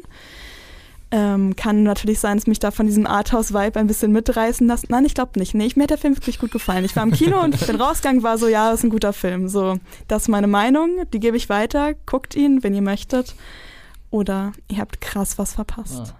Iris Berben spielt da mit, ne? Genau, Film, sie ja. sagt auch, das ist auch ein Spoiler, ne? Weiß ich Ich glaube nicht. Das Sie, nee, es, sie sagt auf jeden Fall immer, also sie wiederholt die ganze Zeit eine bestimmte Sache und das ist auch, das ist wie so ein bisschen, also es kommt, das ist auch so ein bisschen so die, die Kirsche auf dem, ich weiß mal nicht mehr, es sagt, die Kirsche auf dem Sahnehäubchen ist es so rum, ne? Genau. Mhm. Ähm, weil irgendwie so ist es manchmal komplettes Chaos oder so eine richtig ernste Situation und dann schreit sie auf einmal diesen einen Satz, den sie die ganze Zeit im Film sagt und dann denkst du, oh, nicht schon wieder dieser Satz. Das ist so ein bisschen absurd.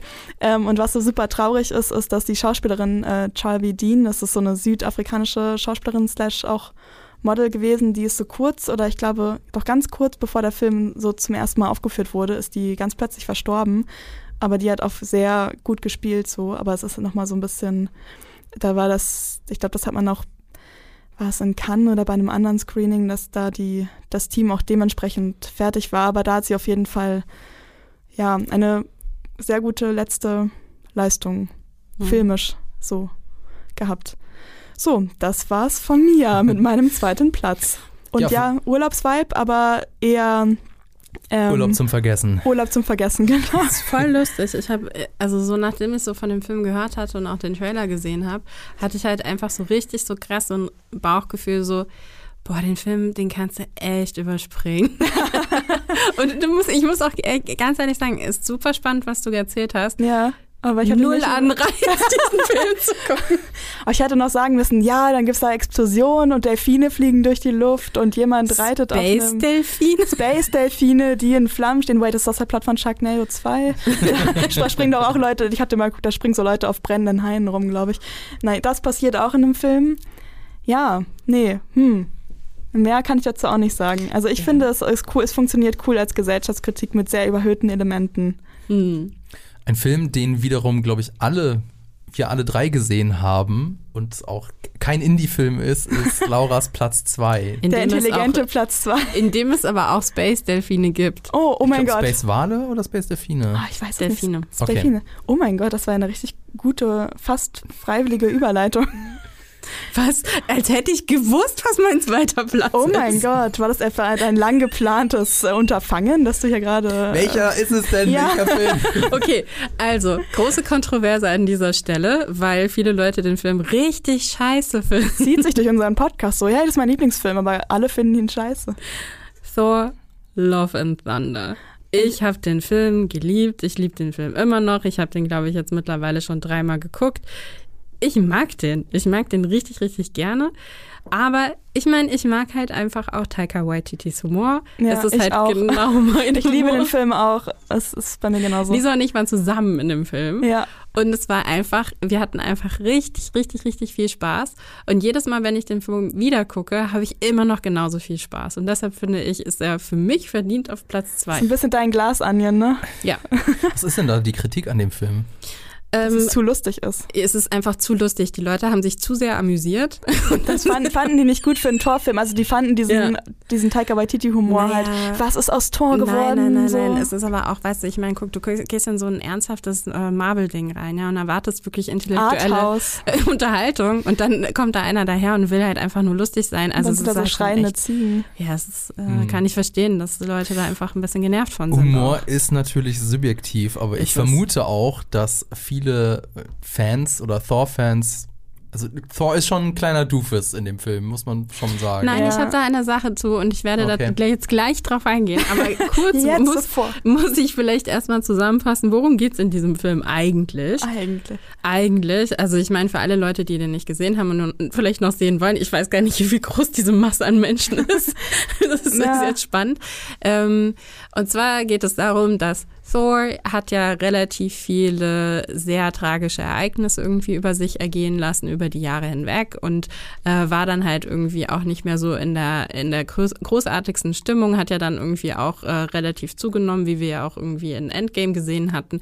Und es spielt ja jetzt nach Endgame und ähm, er ist mit den Guardi- Guardians of the Galaxy unterwegs, ähm, hat versucht irgendwie oder versucht immer noch Sinn in seinem Leben zu finden und ähm, trennt sich dann von den Guardians, weil sie herausfinden, dass es dort einen äh, neuen Bösewicht gibt, der da heißt Gore, the God But- Butcher Dum, dum, der rumläuft und äh, Götter und Göttinnen umbringt, was ja auch ein bisschen schwierig für Thor ist, weil er ja eben auch dazu gehört und dementsprechend sollte er vielleicht dann was unternehmen. Vielleicht. Ähm, und äh, im Laufe dieses Filmes trifft er ausgerechnet seine große Liebe, seine Ex wieder, Jane Foster, die jetzt mittlerweile mit seinem alten Hammer abhängt. Das so. ist auch eine meiner Lieblingsdynamiken. Genau. ja, so mit dem Hammer. Ja. Das ist echt ohne Scheiß äh, mein, auch mein absolutes Highlight gewesen. Diese ganze Hammergeschichte irgendwie. Also er die ganze Zeit immer so, Mjölnir, komm her, komm her. Und Mjölnir nur so, mm, Nein. No. Nein, ich bin jetzt bei Jane. Ähm, und eben auch dann äh, dementsprechend die Eifersuchtsszenen, die dann halt irgendwie der neue Hammer irgendwie ablegt Ja. und so. Also es ist einfach, ich finde es Das schön. ist eigentlich eine Rekreation des Distracted Boyfriend Memes, nur halt mit Thor als der Distracted Boyfriend und dem Hammer Mjölnir und Stimmt. der Axt. Ja. Im Prinzip so wir ist mal das. bauen, das bauen wir so als Ja. Podcast-Vorschaubild oder so. Auf jeden Fall. So, äh, Sachen, die ich an dem Film toll fand. Erstens mal, bei mir ist nämlich nicht das Thema Urlaub und auch nicht das Thema, was war dein Thema? Darkness. Darkness. Dein mein Thema, Thema ist random. mein Thema ist, nein, Visualität. So. Ah. Alle meine Filme haben eine fantastische Kameraarbeit. Ähm, weil ich finde nämlich, wenn ich mir schon einen Film angucke und ähm, da auch das gleiche Budget reingelaufen ist für eine Serie, die ich mir angucke, will ich dafür auch was richtig Geiles sehen. Wenn ich schon mal einen Film gucke hier, Ja, dann, dann soll muss ja der auch geil was geliefert aussehen. werden. genau. Ich finde zum Beispiel, dass ähm, alles, was im Shadowland spielt, ähm, also wenn sie da in dieser Schwarz-Weiß-Szenerie sind, Oh, ja. ist visuell eins der geilsten Sachen, die ich bei Marvel jemals gesehen habe. Also ich fand es einfach wahnsinnig toll. Vor allen Dingen, weil es einfach auch super, super nah, also es, ist, es sieht super comichaft auch aus und es ist einfach wunderschön und es ist einfach noch dazu, ich weiß auch die Kampfszenen dort dann sind einfach visuell richtig, richtig toll umgesetzt. Ähm, da war ich einfach schon von geflasht. Ich, wie gesagt, liebe den Humor. Schreiende Ziegen, voll meins. Ich komme aus dem Lachen nicht mehr raus. Ähm, ich liebe diese kleinen, gemurmelten Unterhaltungen, die sie halt irgendwie alle immer haben. Also das, was ja auch ganz oft irgendwie bei äh, Taika Waititi auf Improvisation auch zurückgeht. Ne? Also man, äh, man denke da irgendwie auch an diese kleinen, gemurmelten Unterhaltungen, die ganz oft zwischen Loki und Thor irgendwie stattfinden. Das hat der Film auch wieder, dass halt eben Thor jetzt in dem Fall meistens irgendwie mit einem von seinen Hammern irgendwie ein bisschen irgendwie äh, redet und irgendwie äh, streitet, aber auch irgendwelche anderen, wo dann hängen, was weiß ich, King Valkyrie irgendwie mit Korg irgendwie eine kleine Unterhaltung irgendwie hat. Und ähm, so diese, diese Mini-Dialogebenen, die da aufgemacht werden, bin ich absoluter, absoluter Fan von. Und, und jetzt kommen wir nämlich dazu, ich finde, Taika Waititi schafft es, mit Stereotypen zu brechen. Und ich finde, ich bin dafür da. Also ich liebe es einfach.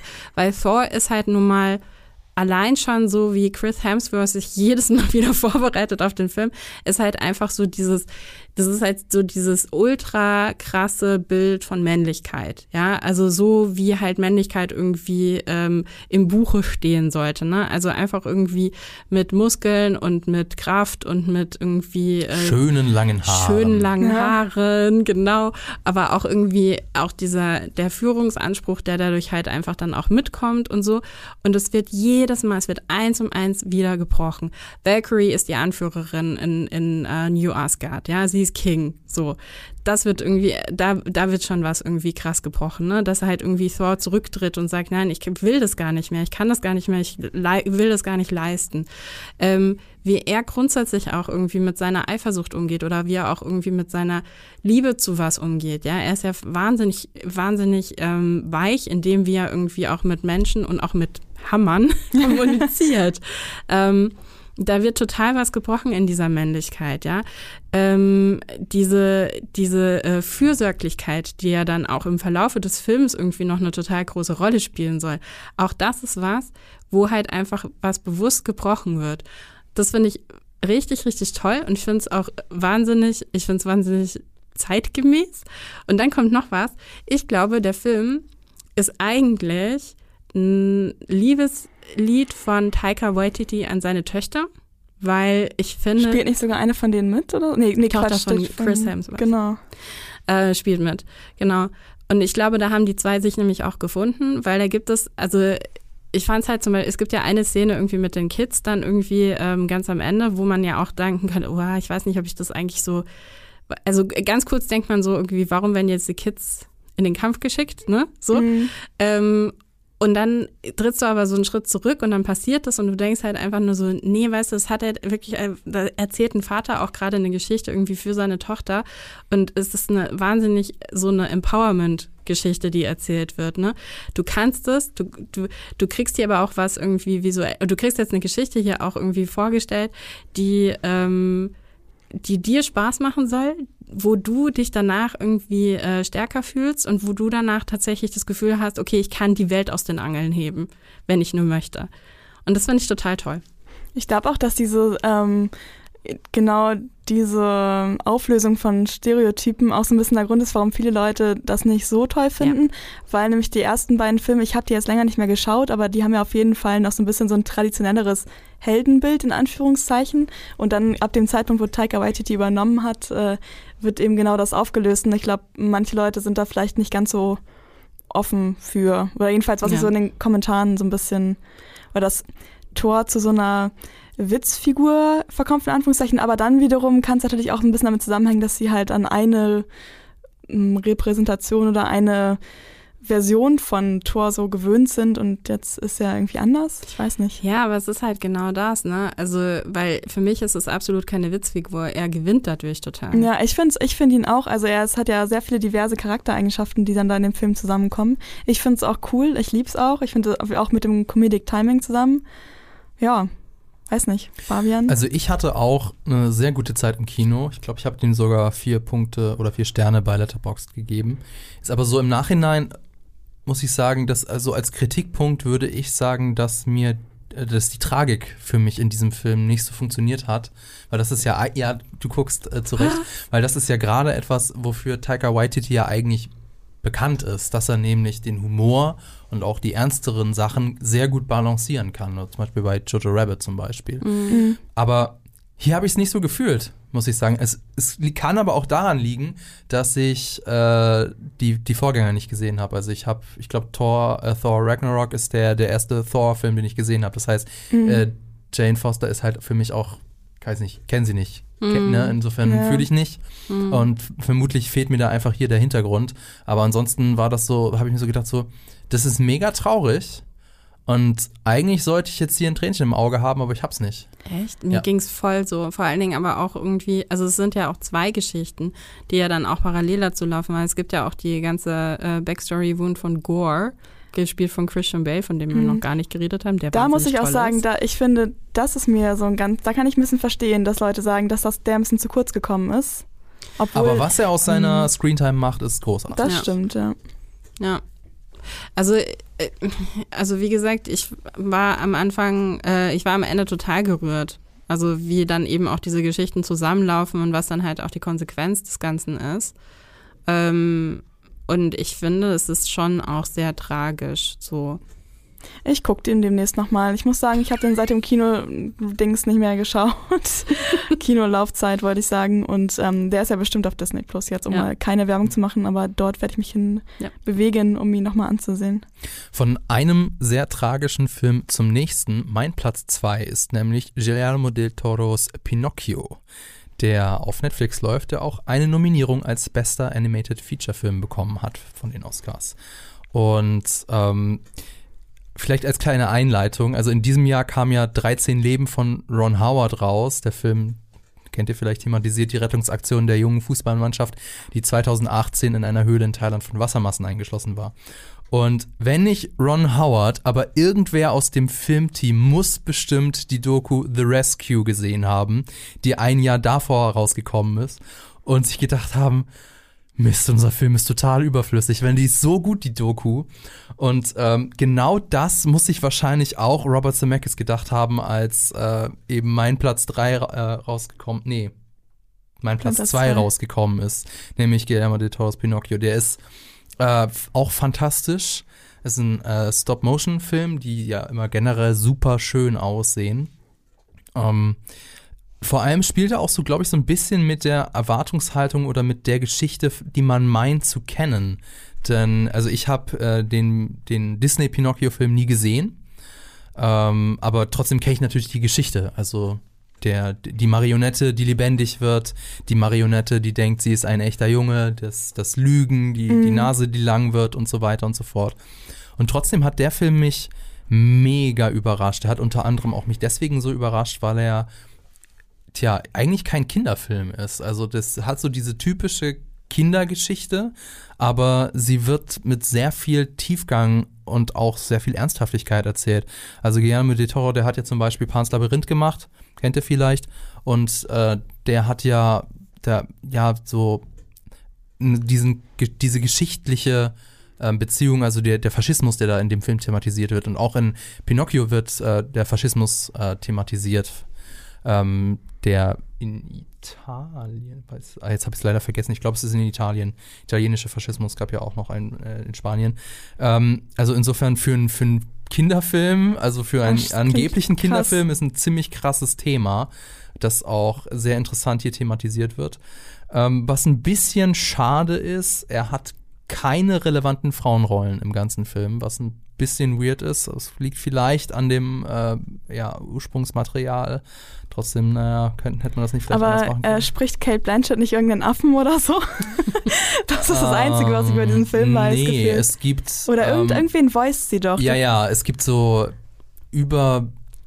übernatürliche Wesen, so Engelsfiguren nenne ich sie mal. Es sind nicht wirklich Engel, Okay. aber so. Wie wirst du denn jetzt von Engeln auf Affen gekommen? Weil ich kann es Es sagen. gibt, es gibt einen, einen Affen in dem Film. Also, Und ich glaube, Guillermo del Toro meinte, oder Kate Blanchett meinte, dass er meinte, dass er, Moment, sie hat gesagt, dass er gesagt hat, ähm, dass ähm, er sie für ihn immer so ein bisschen den, ein, also quasi den Eindruck macht, als wenn er so ein kleiner flippiger Affe ist oder so. Ich glaube, irgend so eine Art von Zitat gab es, deswegen dachte ich das oh mein Gott, ich verwechsel die gerade. Tilda Swinton ist diejenige, die diese Engelsfigur spricht, so. glaube ich. Und Kate Blanchett spricht tatsächlich Spasatura, den Affen. Ah, dann habe ich ja doch recht gehabt. Holy moly, wusste ich gar nicht. Crazy, aber Tilda Swinton spricht auch, das wusste ich nicht und ich liebe auch Tilda Swinton, deswegen sollte ich den Ja. Film endlich mal gucken. Der ist auch auf meiner Watchlist und kommt auch auf meine Dinge, die dieser 2022 hätte sehen sollen, aber nicht gesehen hat. Rein aus Interesse, hast du eigentlich Guillermo del, del Toros äh, The Devil's Backbone gesehen? Nein, den will ich immer gucken. Der ist richtig gut. Der ist richtig, genau, das höre ich auch immer, dass der richtig gut ist und dass äh, das auch so ein Film ist, der das Thema Faschismus an, also Faschismus und Kinder irgendwie Was ist, so- ist anfasst, das ne? so sein Jam, dass Das er so, so sein Jam, Filme ja. macht darüber? Naja. Ähm, also großartiger Film, vor allem also auch, ähm, wie er eben mit der Geschichte des Pinocchio umgeht und das Ende. Also ich will das Ende natürlich jetzt hier nicht verraten, aber ähm, also ich glaube, ich habe noch nie so sehr bei einem angeblichen oder vielleicht auch nicht Kinderfilm am Ende geweint. Oh nein. Der hat mich richtig, das Ende hat mich richtig mitgenommen. Vor allem auch sehr überraschend, wenn man eben meint, dass man die Geschichte schon kennt. So viel mehr kann ich tatsächlich. okay, also ich, muss gar mich nicht auf, sagen. muss ich mir Taschentücher neben das Sofa legen. ja, so ich eine ganze Box am Oh besten. Gott, ich habe gerade eine neue gekauft, das passt ja ganz gut. Also ja, spielt in Italien. Ich habe gerade nochmal nachgeguckt. Okay. Äh, Geppetto ist auch jetzt eher so ein, ein italienischer Name und kein spanischer Name. Ist übrigens ähm, ähm, mit Musical-Einlagen, ne? Also das ist, glaube ich, vielen nicht so bekannt. Das war mir auch so nicht bekannt. bewusst. Auch, ich glaube, ein, ein Song kann sein, dass der. Ich muss mal, muss mal kurz googeln, ob der eine Song sogar nominiert ist. Singt Tilda Swinton irgendwas? das weiß ich Okay. nicht. Aber ähm, Ich weiß nicht, ob sie singen kann. Ich stelle es mir irgendwie nur gut vor. Naja. ähm, es spielt unter anderem auch mit ähm, Aaron McGregor als äh, Jiminy Cricket. Sehr schön, hat so, ein, so das ist so der Comic Relief. Mhm. Und äh, den, den äh, Meister Geppetto kennt ihr auch, das ist David Bradley, das ist der aus Game of Thrones und aus Harry Potter, der Hausmeister. Ah, hier Mr. Filch. Mr. ne? Filch, Ja. genau. Ähm, und auch, auch, ich fand auch den, ähm, den Kinderschauspieler von, von Pinocchio fand ich echt ganz gut. Dafür, dass das ja, dass es ja mit Kindern immer ein bisschen schwierig ist, ob die wirklich so gut sind. Ja, das war mein Platz zwei. Ähm, keiner von euch hat den gesehen. Ha, Nee. Endlich mal ein Film, den keiner von euch gesehen hat. Yeah. so wie. Barbarian? Ja, so wie Ja. Barbarian, ja.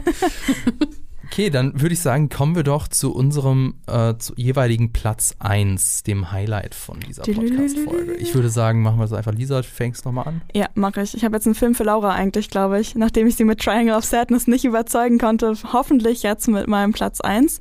Es geht übrigens, es, es spielt auch ein Kind mit, ähm, das nicht nervig ist oder nicht wenig überzeugend, weil du das gerade meintest, dass man bei Kindern das immer nicht so genau weiß. Und es geht auch wieder um einen Urlaub, wie in den anderen Filmen. Und zwar ähm, habe ich After Sun auf meinem Platz 1. Das ist tatsächlich das Dramafilmdebüt von der Regisseurin Charlotte Wells. Und es geht um einen Vater und eine Tochter und die machen zusammen in einem Resort in der Türkei Urlaub. Ähm, also er ist so ein ganz junger Vater, er ist irgendwie 30 so und sie ist äh, elf, glaube ich, Sophie. Und ähm, der Film ist so gut. Ihr müsst ihn alle gucken. Ähm, also es hat auch eine Oscar-Nominierung für die von Paul Mescal. Genau, in der ne? Hauptrolle. Ja, das habe ich auch ähm, gelesen und ich finde es auch absolut berechtigt. Ähm, es gibt in dem Film so ähm, ja zwei Handlungsstränge oder wichtige Handlungspunkte. Einmal gibt es sozusagen so einen Coming-of-Age-Strang von Sophie und dann noch so einen Strang über den Vater, der sich auch quasi in einer bestimmten Lebensphase befindet und äh, mit bestimmten Dingen so struggelt und das wird ähm, so quasi parallel und miteinander verwoben.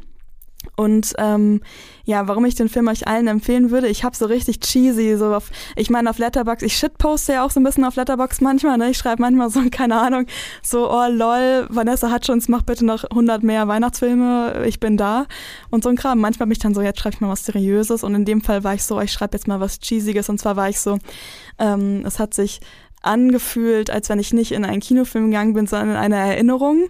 Und das ist wirklich so. Also man hat wirklich, das ist so ein super persönlicher Film. Ähm, das kommt auch daher, dass der in großen Teilen auch autobiografisch ist.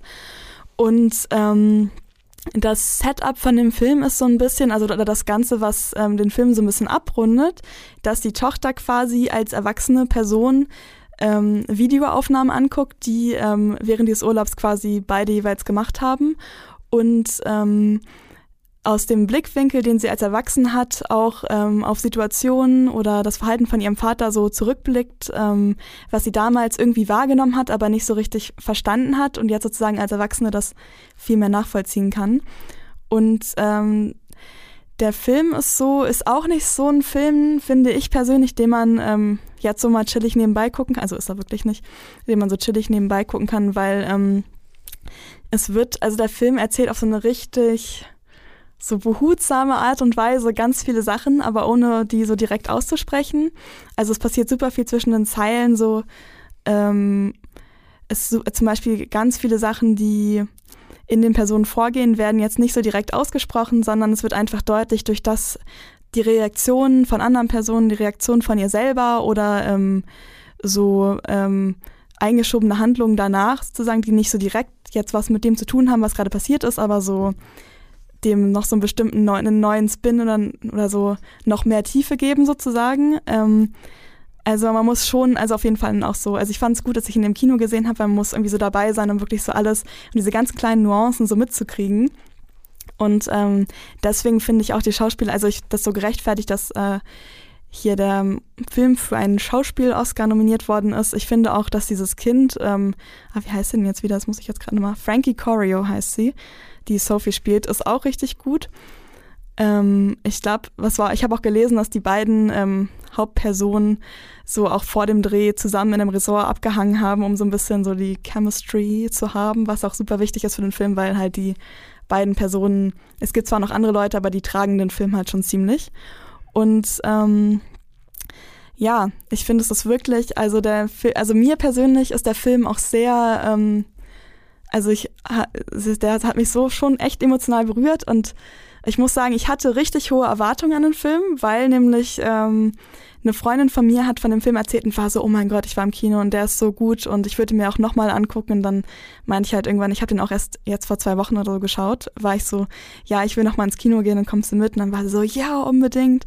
Und dann meinte eine andere Freundin noch, ja, ich habe den auch schon gesehen, ich will ihn auch nochmal gucken. Und ich war so, oh mein Gott, wenn den jetzt alle Leute ähm, so unbedingt sofort nochmal sehen wollen, also habe ich jetzt schon höhere Ansprüche und ähm, ich wurde nicht enttäuscht. Es ist wirklich so ein sehr sehr, sehr realistischer, emotionaler, süßer, auch sehr tragischer eigentlich Film. Ähm, so zwischen, also der so ein, so ein Familienband und so dieses Erwachsenwerden oder zwei Perspektiven, so zwei Familienperspektiven quasi schafft. Und ähm, ja, und alles spielt in einem warmen Ort am Strand. Unter anderem. So, das ähm, war jetzt mein Monolog. Ähm, ich weiß nicht, oh, ich hoffe, vielleicht habe ich jetzt Laura diesmal überzeugt. Laura, denkst du jetzt so, dieser Monolog von Lisa hat mich dazu bewegt, zehnmal ins Kino zu gehen? Definitiv. Okay, gut. Und Fabian, möchtest du jetzt auch ganz oft ins Kino gehen? Definitiv, ja. Okay, es gibt, äh, glaube ich, keine brennenden Delfine, das hatten wir eben, aber Space Delfine. Space Delfine so rum.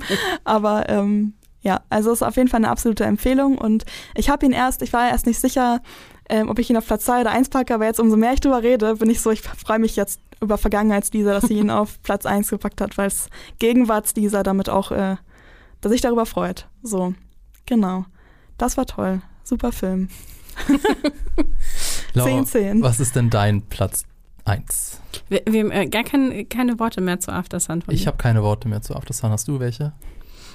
Nö, eigentlich auch nicht. Ich bin, ich bin echt, ich bin einfach äh, sold. Also ich werde ihn mir auf jeden Fall anschauen. Ja, finde ich gut.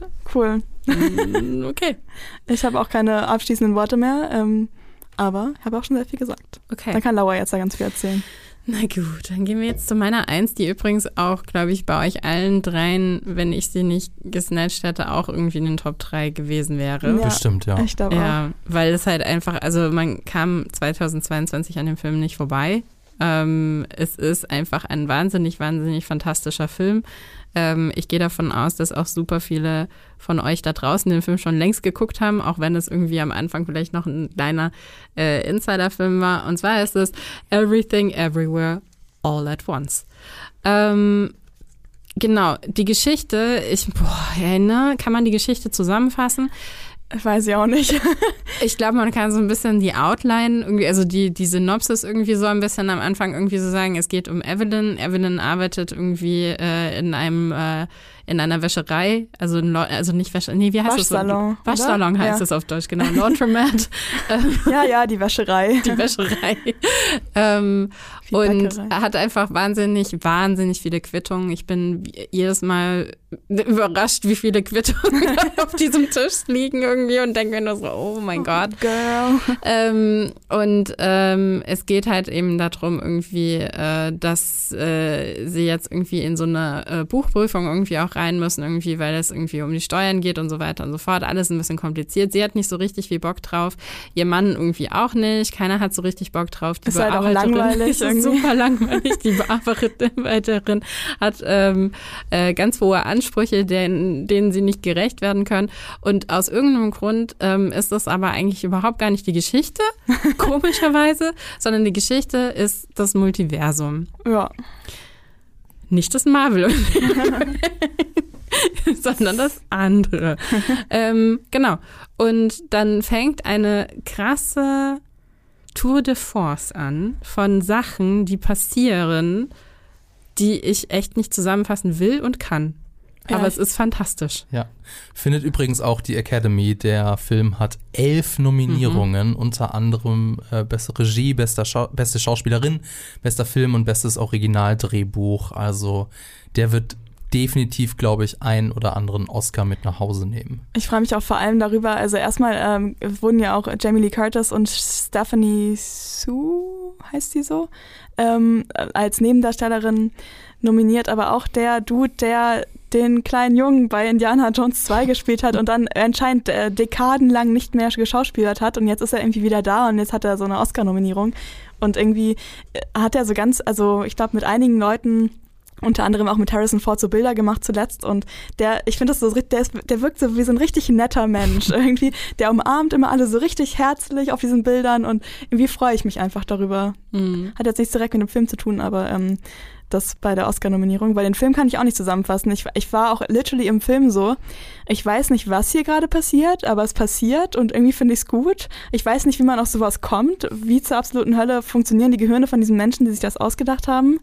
Aber irgendwie kommt es am Ende, diese ganze Kombination von willkürlichen Dingen passen doch irgendwie komplett sinnvoll und vereinend zusammen, Mhm. auch wenn ich nicht weiß wie. Ja, ich glaube, also ich, er ist zu Recht für besten Schnitt ähm, ähm, nominiert, weil ähm, er ist zu Recht für besten Schnitt nominiert, weil das Pacing von dem Film ist so gut. Ja, Ron hat gerade so einen Stift hier über den Tisch rollen lassen Ja. und der Tisch hat anscheinend. gerade äh, eine Notiz machen, dass er da das Störgeräusch rausschneiden muss. Und hat da- das nächste Störgeräusch gesagt. wir haben jetzt eine Multiversumskette von Störgeräuschen im Ah, Podcast schön, freigesetzt. ja. Also Soll ich, ich noch mal sagen? ja, Nein, wir lassen das jetzt drin. Nein, keine Ahnung. Sag's nochmal. Ähm, aber ich wollte noch mehr sa- sagen, weil ich finde, genau, das Pacing des Filmes, also ich weiß nicht, wie es euch gegangen ist, aber der wechselt ja wahnsinnig oft zwischen so wirklich langsameren Szenen, wo es irgendwie auch irgendwie um tiefere Gefühle geht. Das geht ja, im Kern der Geschichte geht es ja auch um eine Mutter-Tochter-Geschichte, mhm. die ja total stark und toll ist. Und äh, dann gibt es natürlich irgendwie wieder diese total schnellen Sachen, die So passieren. Ortswechsel, Ortswechsel, Kämpfe, Dimensionswechsel. Dimensionswechsel. Denkst, äh, Bagel. es ist wirklich, also es ist wirklich richtig, richtig krass. Und sie schaffen es aber, die ganze Zeit durchgängig immer das richtige Tempo zu finden. Ja. Was mich auch super überrascht hat, das absurd niedrige Budget für einen Science-Fiction-Action-Film hat irgendwie 25 Millionen Dollar gekostet. Was? Also zum Vergleich, Knives Out, ein Film, bei dem die Leute einfach nur in einem Haus rumstehen, hat 40 Millionen Dollar gekostet, was ja auch nicht so viel ist, aber ähm, echt beeindruckend, was sie da rausgebastelt haben. Wobei, also vielleicht hat mich das ein bisschen beeinflusst, dass ich das wusste, dass der Film relativ günstig war. Und so bei einigen Szenen habe ich mir so das vorgestellt, okay, könnte jetzt auch ein sehr gut produzierter SNL-Sketch sein, aber Meinst du die Steine oder? nee, die Steine so. meinte ich gar nicht, aber so die, so einige der Kampfszenen. Ah, ja. so. Ähm, ja, vor allem finde ich, ist es auch im Kern ja eine sehr traurige Geschichte. Denn es Mhm. geht im Prinzip um eine Frau, deren ähm, Ehe scheitert, die eine ja, zerbrochene Beziehung zu ihrer Tochter hat und deren amerikanischer Traum nicht so richtig in Erfüllung gegangen ist. Und ähm, ich finde, jetzt kommt, jetzt kommt wieder ein, ein altbekannter Kritikpunkt von mir. Ähm, also ja, er wäre, der Film wäre definitiv auch wahrscheinlich, äh, definitiv wahrscheinlich auch sehr cool, bei mir in der Top 3 gelandet. Aber ich glaube, es wäre nicht mein Pla- Platz 1 gewesen, Mhm. denn die, so diese Tragik wird für mich ein bisschen durch den allgegenwärtigen Wahnsinn überspielt und lenkt ein bisschen davon ab, finde ich. Also ich, ich, ich hatte so oft das Gefühl, okay, ich könnte, glaube ich, mehr fühlen, als ich gerade fühle, weil ich zu sehr von den Bildern abgelenkt Ich, ich war ein bisschen überfordert zwischendurch in einigen Stellen, auch wenn das Pacing irgendwie richtig war, aber es war so viel passiert, dass mein Gehirn das irgendwie erstmal verarbeiten musste, glaube ich, manchmal. Okay, weil, okay, krass. Weil mir ging es echt wirklich anders, weil ich war halt irgendwie so endlich mal ein Film, der halt einfach die, die richtige Menge von Informationen auf mich wirft.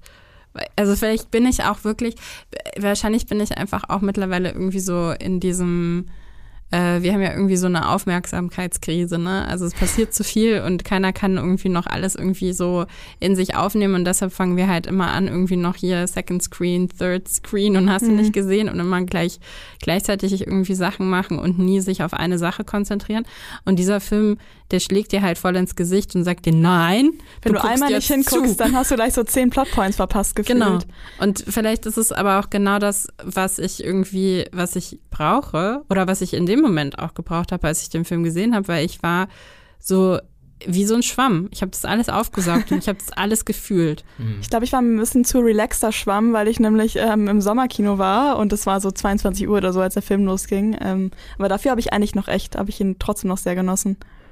Ich habe den Ja. erst vor kurzem gesehen und ich wollte mich noch mal kurz erkundigen bei euch beiden. Habt ihr eigentlich Rick and Morty gesehen, die Animationsserie? Teilweise. Ja, teilweise. Also am Anfang, ich habe Okay. es im Studium mal mit meinen Mitwohnenden geguckt, ähm, aber jetzt die letzten Jahre eigentlich gar nicht mehr. Ich frage das deswegen, weil das ist ja auch eine Serie oder ein, ein Werk, das mit diesem Multiversumsgedanken spielt. Also, Mhm. dass es eben unendlich viele alternative Universen gibt, in denen vielleicht nur eine Kleinigkeit anders ist, aber in der auch ganz viel anders sein kann. Hat mich oft dran erinnert. Aber das hat mich auch so ein bisschen verdorben, muss ich gestehen. Denn Rick and Morty, Ja, verstehe ich gar nicht. Weil dieses, ne, also ich meine, wie viele Staffeln gibt es da jetzt? Sechs Staffeln? Also es, ist, Ja. es ist schon sehr viel und es ist auch unfassbar, wie viel ähm, ja, Kreativität in diese Serie geflossen ist und sie ist auch unfassbar verrückt. Und dagegen musste erst und es ist ja auch noch eine Animationsserie, in der du Mhm. mehr Sachen machen kannst als in einem Realfilm. Ja, so Und- Pickle Rick in einem Realfilm ist vielleicht nicht ganz. schwierig, äh, nicht unmöglich, aber äh, schwierig.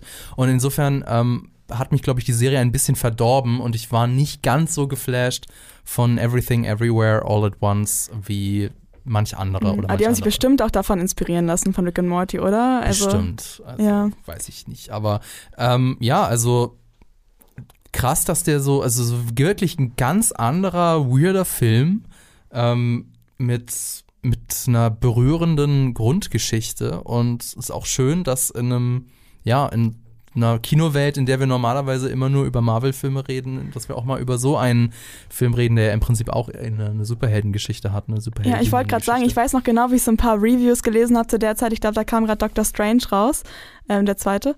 Und ich weiß noch genauso, wo Leute meinten, vergesst ähm, Multiverse of Madness. Äh, der wahre Multiversumsfilm ist ähm, Everything Everywhere. Und ich war so, mm, okay.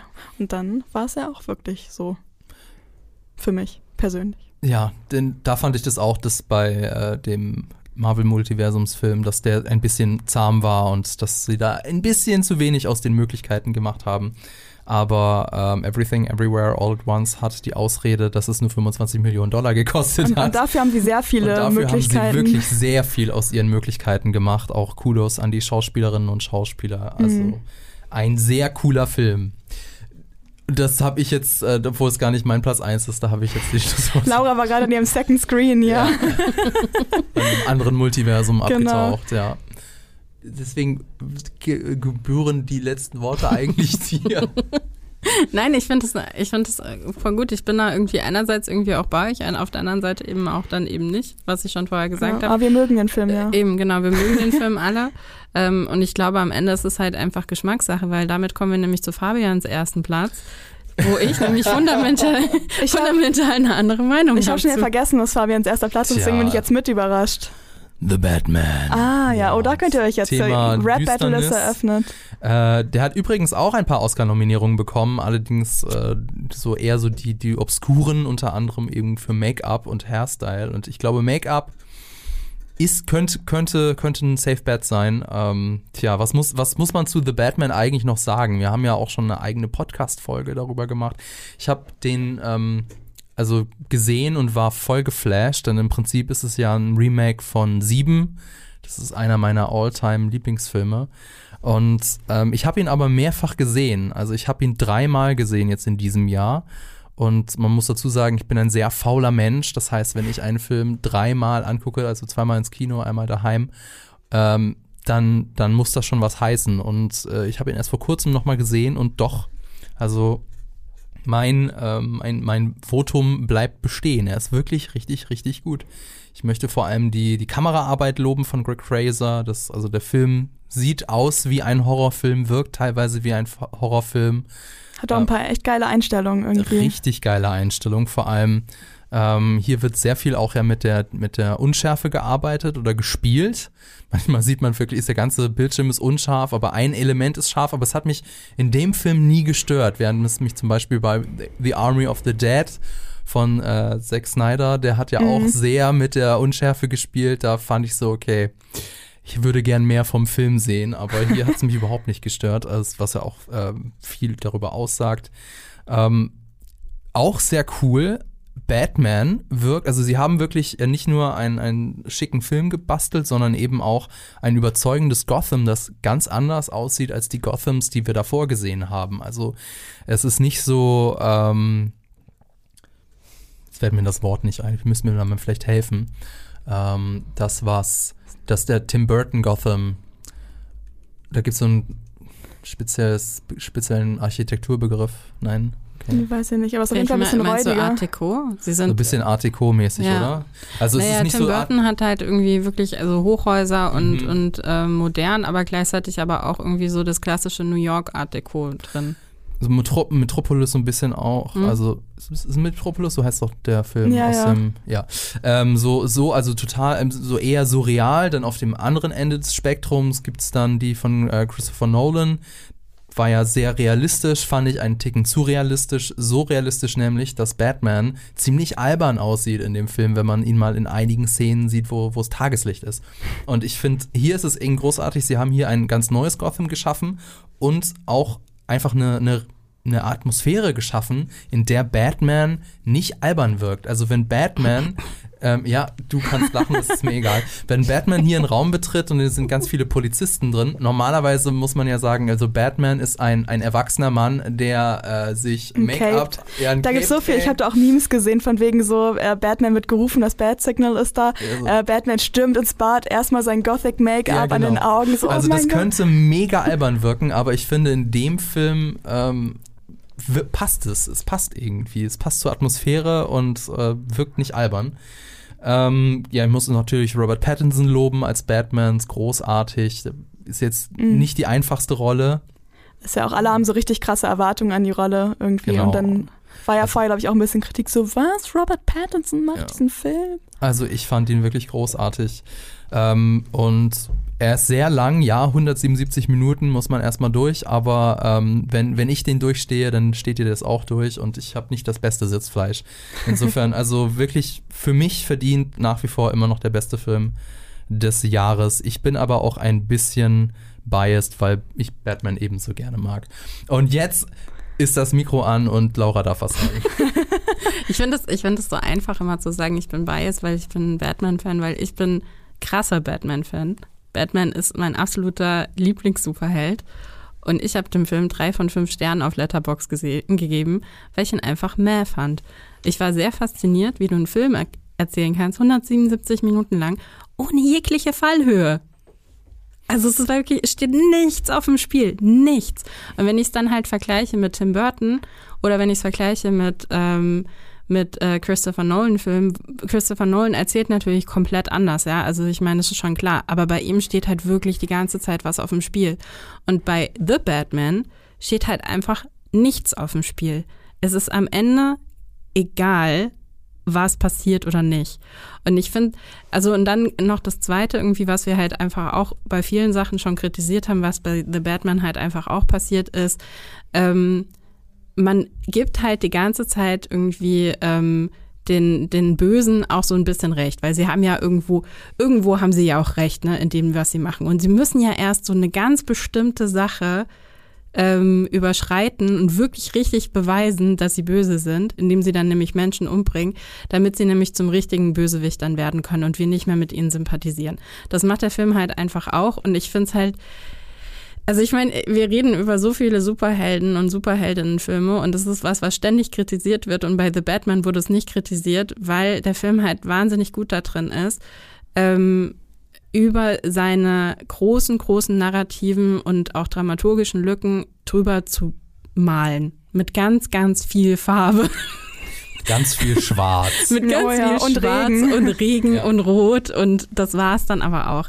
Aber wenn du dann halt mal tiefer schaust, ja, und irgendwie wirklich nochmal wissen willst, okay, was ist denn jetzt eigentlich die Geschichte und was haben wir jetzt danach irgendwie, haben wir irgendwie was emotional gelernt oder haben wir irgendwas intellektuell gelernt, hat das irgendwas verändert, dann, dann schafft der Film das halt einfach nicht. Es ist für mich, und ich sage das halt auch mit sehr, sehr viel Liebe irgendwie zu der, in dem generellen Vibe des Films, ne, weil ich meine, ich bin, ich bin als Teenager durch meine Gothic-Phase irgendwie wirklich gegangen und zwar sehr, sehr intensiv, ja. Also ich bin tatsächlich, ich bin so alt, dass ich tatsächlich Nirvana live gesehen habe. So. Ja, du hast Nirvana live gesehen? Wirklich? Und- das habe ich noch nie mit. Oh mein Gott. Ja, weil du da noch nicht geboren warst. Ja, okay, vielleicht. War, oh, sorry, aber das musst du mir leider mal erzählen. Oh mein Gott. Aber es ist halt einfach, also deshalb, äh, in, in tendenziell wäre ich natürlich absolut die Zielgruppe für diesen Film. Und trotzdem komme ich aus diesem, aus diesem Film raus mit so einem richtig leeren Gefühl, weil ich so denke, oh, du hättest mir so viel geben können und du schaffst es leider nicht, außer mir einen Stil zu geben, mir irgendwas noch mit an die Hand zu geben, irgendwas mitzugeben. Und deshalb finde ich ich finde, für mich war The Batman 2022 der Film, der mich am tiefsten enttäuscht hat, weil ich wirklich so viel Potenzial dahinter gefühlt habe, was dann halt einfach leider irgendwie nicht erfüllt wurde. Und da war ich echt sehr traurig drüber. Dazu muss ich natürlich jetzt was sagen. Das kann ich so nicht stehen lassen. Also, ähm, das mit der Fallhöhe muss ich dir wahrscheinlich recht geben. Wobei, ich meine, was ist es für eine Geschichte, die der Film erzählen will? Der Film will nicht die Geschichte erzählen von der Rettung von Gotham. Das kommt vielleicht noch in Batman 2 oder Batman 3. Es geht in dem Film um die, äh, ja, Personenwerdung des Bruce Wayne im Prinzip. Es ist eine persönliche Geschichte, die da erzählt wird. Und es geht um die Wandlung, die Batman oder Bruce Wayne durchmacht.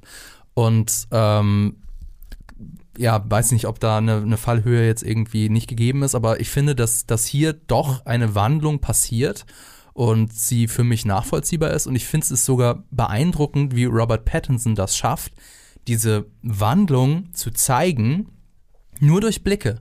Also es gibt ganz am Anfang gibt's eine Szene, in der Batman einem Passanten zu Hilfe kommt und er, ähm, er blickt ihn an und das ist eben, weil es noch ganz am Anfang seiner Reise ist, ähm, haben wir da einen Batman, der dem der Passant und sein Schicksal eigentlich vollkommen egal ist. Also er reicht ihm ja noch nicht mal irgendwie die Hand, um ihn aufzuhelfen oder so. Und ganz am Ende, kein Spoiler, gibt es nochmal so einen Blick, wo äh, Batman einem Passanten anblickt oder einen, einem, einem Zivilisten, nenne ich, ihn, äh, nenne ich sie jetzt mal, an, an, anblickt. Und ähm, Robert Pattinson schafft es, ich weiß nicht, wie er das schafft, vielleicht ist das auch der, wie heißt der Effekt, der Kolaschinov? Kolasch mm. ja. ja. Der Effekt, vielleicht ist es auch der, keine Ahnung, aber er schafft es eben, dass, äh, dass er nur durch einen Blick, dass es ganz anders wirkt. Vielleicht ist es auch die Musik, die dazu spielt, keine Ahnung. Aber das fand ich eben äh, sehr beeindruckend. Ich möchte aber noch was zum Bane-Problem sagen, denn natürlich, wir haben hier ja auch eine ganze Podcast-Folge mehr oder weniger über das Bane-Problem gemacht. Und ich habe dann, äh, ich habe das natürlich auch mitbekommen, dass was so dein Kritikpunkt an dem Film war und es bist nicht die ganz einzige, die das so sieht. Und ich habe noch mal den Film geguckt mit dem Bane-Problem im Hinterkopf. Ich weiß nicht, müssen, vielleicht müssen was wir. Was ist das Bane-Problem? Genau, müssen wir noch mal ganz kurz fragen, was ist denn das Bane-Problem? Also das Bane-Problem hat äh, das äh, Film School Rejects hat dieses Bane-Problem ähm, so benannt. Und zwar ähm, nach ähm, witzigerweise wird es oft auf MCU-Filme angewandt, aber okay. ist benannt nach, nach einem DC-Bösewichten. DC. Und zwar ist das ein, ein dramaturgischer Kniff der Autorinnen und Autoren, dass man einen Bösewicht nimmt, der ähm, eigentlich auf dem Papier nachvollziehbare Motive hat oder ein nachvollziehbares Ziel. Aber er muss ja der Bösewicht sein, deswegen tut er oder sie eine ähm, Tat, die das Böse, also nee, das unwiederbringlich Böse ist. Die also un, nein, nee, nee, wie nennt man das? Ähm, eine Tat, die unverzeihlich ist. Unverzeihbar, er ja. oder sie ja. ähm, macht etwas Unverzeihliches. Meistens ist es ein Mord. So, zum Beispiel die Flag Smashers sind ein sehr schönes Beispiel, die aus der äh, äh, MCU-Serie äh, Falcon and the Winter Soldier, die echt einen guten Punkt haben. Aber dann halt einfach mal Bombenattentate mach, äh, vollführen und das, die, die, die Kritik an dem Bane-Problem ist, das Bane-Problem ist eine einfache, simple Lösung, um einen Bösewicht oder eine Bösewichtin in, ins schlechte Licht zu rücken. Ähm, wenn man zum Beispiel auch zu faul ist, sich irgendwie weiter damit äh, auseinandersetzen das klingt so ein bisschen nach Lazy Writing eigentlich. Ja, es ist ein bisschen Lazy Writing. Und ich finde, der äh, Riddler hat nicht das Main-Problem. Und zwar, das liegt daran, also natürlich ähm, hat, hat er auch dieses Ziel, Korruption in Gotham zu bekämpfen, das wir nachvollziehen können. Aber es gibt einen kleinen und feinen Unterschied, nämlich ähm, Batman hat das gleiche Ziel. Und das ist in ganz vielen Filmen, die das Bane-Problem haben, anders. Thanos hat als doch, Thanos zum Beispiel ist ja auch so einer, der, ähm, der dieses Bane-Problem hat. Der hat das Ziel, die Hälfte des Universums auszulöschen. Nein, nein, aber das ist ja nicht sein richtiges Oder Ziel. Das ist ja nicht das Ziel. Das was Ziel ist denn sein Ziel? Nein, das Ziel ist es, dass es allen besser geht. Das, ja, das ist aber Und so das ist allgemein. auch das Ziel von den Avengers. Hm. Ja, doch, aber ich meine, das sind er wählt den falschen. Weg dafür. Okay, was ist das Ziel des Flag Smasher? Das Ziel der Flag Smasher war, glaube ich, oh, da muss ich mich erstmal wieder eine gerechtere Welt. Es geht um eine gerechtere Welt. Ja, aber die ähm, Avengers kämpfen nicht für eine gerechtere Welt. Das ist naja, der Unterschied. Äh, naja, irgendwo ja schon. Wie, wie denn? Was machen die, wo die Welt gerechter wird? Indem sie Indem Leute- sie Thanos bekämpfen? Nein, nein, indem sie. Ja, natürlich, aber genau das ist ja genau der Punkt. Deshalb äh, gebe ich dir auch mit Thanos komplett recht. Aber es ist halt.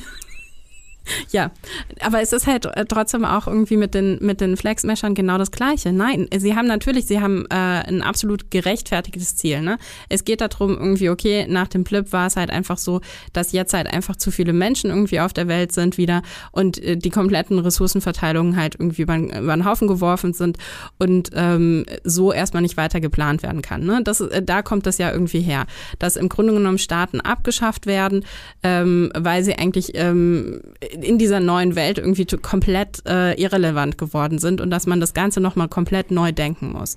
So. Und da geht es um eine gerechtere Umverteilung der Welt. Und klar ist es nicht genau das, für was die Avengers stehen, aber die Avengers stehen ja trotzdem dafür, dass Sachen, dass die Menschheit, dass es ihr besser geht. Und da sind sie ja irgendwo auf eine gewisse Art und Weise schon aligned. Aber darum geht es ja nie in den Filmen. Es geht in den Filmen nie darum, dass es den Menschen besser geht. Bei den Status Quo eigentlich meistens Es geht erhalten. immer darum, warte, jetzt muss ich mein, jetzt muss ich mal meinen Review raussuchen, weil ähm, da habe ich das nämlich relativ gut. Ähm, ich finde es gut, wie wir nicht vom allgemeinen Thema abkommen übrigens. ich habe, aber ich glaube, das nein, war aber jetzt, grundsätzlich nein, stopp, die jetzt Sache, bin ich ne, dran. dass wir Sorry, halt über Laura, Batman jetzt bin ich dran. Und zwar, ähm, also ich finde einfach, dass das Batman ist hier nämlich der, der Unterschied zu den Avengers. Denn er hat ja das gleiche Ziel wie der Riddler, anders als die Avengers, die ja nicht das gleiche Ziel haben wie Thanos. Was ist denn Batmans Ziel in dem Naja, Fall? auch die Korruption in der Stadt zu bekämpfen. Ist es das wirklich? Ja.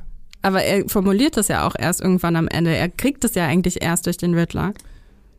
Das kann man äh, so sehen, das kann man auch anders sehen. Also ich finde, die, in der Figur Batman ist es inhärent drinnen, Batman kämpft als Figur immer gegen Korruption. Auch in dem, in dem, äh, in dem Film ist es ja so, dass er zum Beispiel der Polizei nicht vertraut.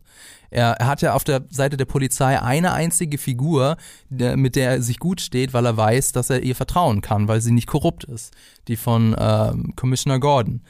Und aber okay, du musst aber jetzt, lass uns noch mal einen Schritt zurücktreten. Also du sagst, das Bane-Problem existiert in dem Moment nicht, wenn es eine Gleichstellung von den Zielen gibt, sowohl vom Protagonisten als auch den Antagonisten. Und dann funktioniert das nicht mehr. Warum?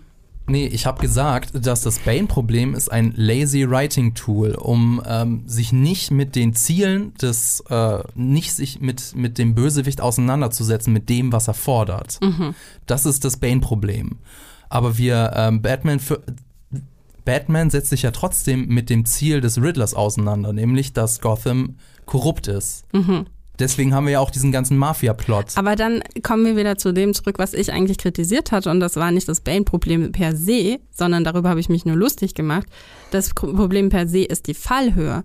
Weil was hast du denn, wenn du nämlich im Grunde genommen keine, wenn du halt kein Problem hast zwischen dem Antagonisten und dem Protagonisten und der Antagonist eben dann was Unverzeihliches macht, wie, wie was der Riddler ja dann irgendwie ultimativ machen muss. Ähm, und dadurch dann halt eigentlich erst eine künstliche Fallhöhe generierst. Das ist für mich, by the way, lazy writing. Und das hat nichts mit dem Bane-Problem zu tun und das hat nichts damit zu tun, ähm, inwiefern, ähm, inwiefern man sich zwar damit irgendwie identifizieren kann, was der Riddler will, und dann macht er halt irgendwie was und dann sind wir alle so, ja, okay, krass, das war jetzt ein Schritt zu weit. Sondern es geht für mich ja, für mich geht es in diesem Film grundsätzlich darum, dass von der Dramaturgie her es einfach relativ irrelevant ist, was erzählt wird, weil es verändert am Ende wirklich nicht so viel. Und natürlich gebe ich dir recht, es gibt eine Entwicklung im Batman. Ja, es wäre ja auch total, also das wäre ja wirklich das Schlimmste, wenn jetzt noch nicht mal der Protagonist auch nur eine minimale Entwicklung haben würde. Aber ich glaube, also wirklich jetzt, ne, wenn du nochmal auf, auf äh, Drehbuch und auf Dramaturgie von The Batman zurückgehst und vielleicht ist es eine extra Podcast-Folge wert. Ich habe das Gefühl, es ist eine extra Podcast-Folge wert. dann, dann musst du ja, dann musst du zu dem Schluss kommen, dass es eigentlich keine wirkliche Entwicklung gibt in dem Film. Und vielleicht können wir da wirklich nochmal en Detail irgendwie durchgehen und auch nochmal gucken, wo da die Plotpunkte liegen und wo da irgendwie auch die, die einzelnen Entwicklungsstufen von sowohl Antagonist als auch Protagonist Protagonist sind. Und äh, ich werde da gerne auch irgendwie von dir irgendwie überzeugt. Ich glaube, am Ende macht das den Film für mich wahrscheinlich nicht besser, aber vielleicht werde ich irgendwie von dir überzeugt, was halt die Dramaturgie angeht. Für mich war es halt einfach, es hat für mich nicht funktioniert in dem Moment. Und das hat für mich Batman leider sehr lächerlich auch gemacht. Und das war das erste Mal, dass Batman für mich lächerlich war. Ich habe das erste Mal fast lachen müssen, als ich Batman durch das Wasser warten sehen habe und der dann irgendwie so halbherzig irgendwie so, kommt, folgt alle mir. Und du hast nur gedacht, so, es ist wirklich am Ende des Tages diese Menschen, die da stehen, die einfach nur von dem Wasser irgendwie überwältigt sind und irgendwie sich nicht selbst helfen können. Das so, also keine Eigenverantwortung, nichts. Es, sie warten nur darauf, dass Batman irgendwie sagt, oh, lass alle jetzt da rauslaufen aus diesem Haus. Und alle so, oh Gott sei Dank hat jemand die zündende Idee, wir laufen einfach aus dem Wasser raus. Also weißt du, es war irgendwann, es war nur noch, es war nur noch lächerlich. Es war nicht mehr so, dass ich irgendwie, und da sind wir wieder auf dem Punkt zurück, ne, da fehlt mir dann die Tragik, da fehlt mir die, die Emotionalität. Hm. Ja, wie gesagt, ich sehe das alles ganz anders. Wobei ich muss gestehen, im dritten Akt, äh, es ist ein bisschen auch too much. Äh, Plot Armor hat Batman da ein bisschen zu viel. Da hätte man das ein oder andere kürzen können. Ähm, jetzt hast du mich ziemlich an die Wand geredet. Ich möchte vielleicht ein, ich, ich versuche es kurz zu halten, ja, weil wir sind auch schon ein bisschen lange. Also, was ich eben spannend fand an, an dem, an dem Riddler-Batman äh, aufeinandertreffen, dass sie beide im Prinzip das gleiche Ziel haben. Ich weiß, ich wiederhole mich, aber dass äh, der Riddler dazu Batman dazu bringt, sich selbst, ich gucke jemand anders an, ich gucke jetzt Lisa an, ähm, der, der Riddler den Batman dazu bringt, sich selber zu und seine Methoden zu hinterfragen. Das finde ich eigentlich das, das Spannende an dem Film, was dann eben passiert. Und dass am, äh, dass also aus dem Batman, der im Prinzip am Anfang einfach äh, Kleinkriminelle zusammenschlägt, um sich dann besser zu fühlen am Ende, dass dann aus diesem Batman ein anderer Batman am Ende wird, der dann auch die Korruption in der Stadt bekämpfen kann, indem er die beschützt, die die Korruption ähm, ja tatsächlich angehen wollen als Batman und dann vielleicht auch als Bruce Wayne, die dann fördert. Aber das wäre dann ja etwas, was vielleicht ähm, ja der, der Regisseur dann auch oder der, der Drehbuchautor dann in, in The Batman 2 dann angehen kann, den es dann ja auch äh, geben wird. Und weiß ich nicht, ob äh, Laura dann sich den nochmal antun wird. Vielleicht, vielleicht nicht. Vielleicht, wenn er ein bisschen kürzer ist als 177 Minuten. Ich glaube, es ging ja nicht um die Länge am Ende des Tages. Ich glaube wirklich ja. Also ich möchte sagen nochmal am Ende, dass ich glaube, A, es ist wirklich eine eigene Podcast-Folge wert, das alles zu diskutieren und B, ich zum Beispiel habe gar keine so eine an einem Polar stehende Meinung. Ich kann von beiden euren Argumenten irgendwie Sachen mitnehmen und ich fand ihn gut, aber ich bin jetzt nicht so geflasht wie Fabian, aber auch nicht so im Hate-Mode oder im Enttäuscht-Mode eher wie Laura. Und das, und das liegt, glaube ich, auch ein bisschen daran, dass ich mit der Figur nicht so viel verbinde wie ihr oder nicht ganz so doll Fan von der Figur bin. Und das ist auch in Ordnung, Leute. Wenn ihr nicht äh, Team Laura oder Team Fabian, ihr könnt auch Team Lisa sein. Und oder ja, um mal ein bisschen Werbung zu machen. Und ihr könnt ja mal ähm, und entweder ähm, in die Podcasts, also unsere tollen Apple und Spotify-Kommentare oder unter unser Podcast-Bild, also im Community-Post schreiben, ähm, was ihr so darüber denkt oder ob ihr vielleicht auch so eine crazy Podcast-Folge von Laura und Fabian, wie sie fünf Stunden lang über die Struktur von The Batman reden, haben möchtet. Ich würde es mir anhören. Also ich meine, ich habe es mir ja quasi fast schon angehört gerade und ihr auch, aber. Ich glaube, ich habe lieber Lust auf eine Horrorfolge, aber könnt, könnt ihr beides auch machen. gerne in die Kommentare schreiben. Ja, ich würde sagen. Nein, auf jeden ja. Fall. Also äh, nochmal abschließen. Ne? Ich bin nicht. um ich, nochmal auf The äh, Batman äh, Nein, ich, äh, nee, es ist, geht nicht um Hass. So. Nein, das habe ich ja zurückgenommen. Ich habe ja. gesagt, es ist eher es so eine Enttäuschung. Es ist eine Enttäuschung, und, aber es ist auch, ja, es ist, jeder hat seine eigene Meinung und es ist alles. Wie gesagt, alles, manchmal ja. hat man einfach, einfach ist es auf einmal Geschmack und man ja. bleibt einfach mehr mit Dingen. Ich habe zum Beispiel mit dem Banshee of Inisherin Film, da sind alle so, wow, oh mein Gott, oh mein Gott. Und ich bin so, ja, ich sehe diese ganzen Sachen, die gut sind, aber ich habe sogar Thematiken, die mich interessieren, aber ich relate anscheinend nicht so sehr damit wie andere. Ja. Das passiert. das passiert, wenn man Filme guckt, dass man am Ende eventuell andere Meinungen hat. Ja. Weiß ich nicht, vielleicht konnten wir euch ja von unseren Meinungen überzeugen oder auch nicht. Äh, schreibt uns das doch gerne. Ansonsten würde ich sagen, das war's für diese Folge. Ich hoffe, es hat euch gefallen. Lasst uns doch einen Kommentar da, schreibt uns eine Rezension bei Apple Podcast oder folgt uns bei Spotify. Vielen Dank fürs Zuhören. Vielen Dank an euch, Lisa und Laura. Und danke an das Team im Hintergrund und natürlich an Vodafone. Bis zum nächsten Mal.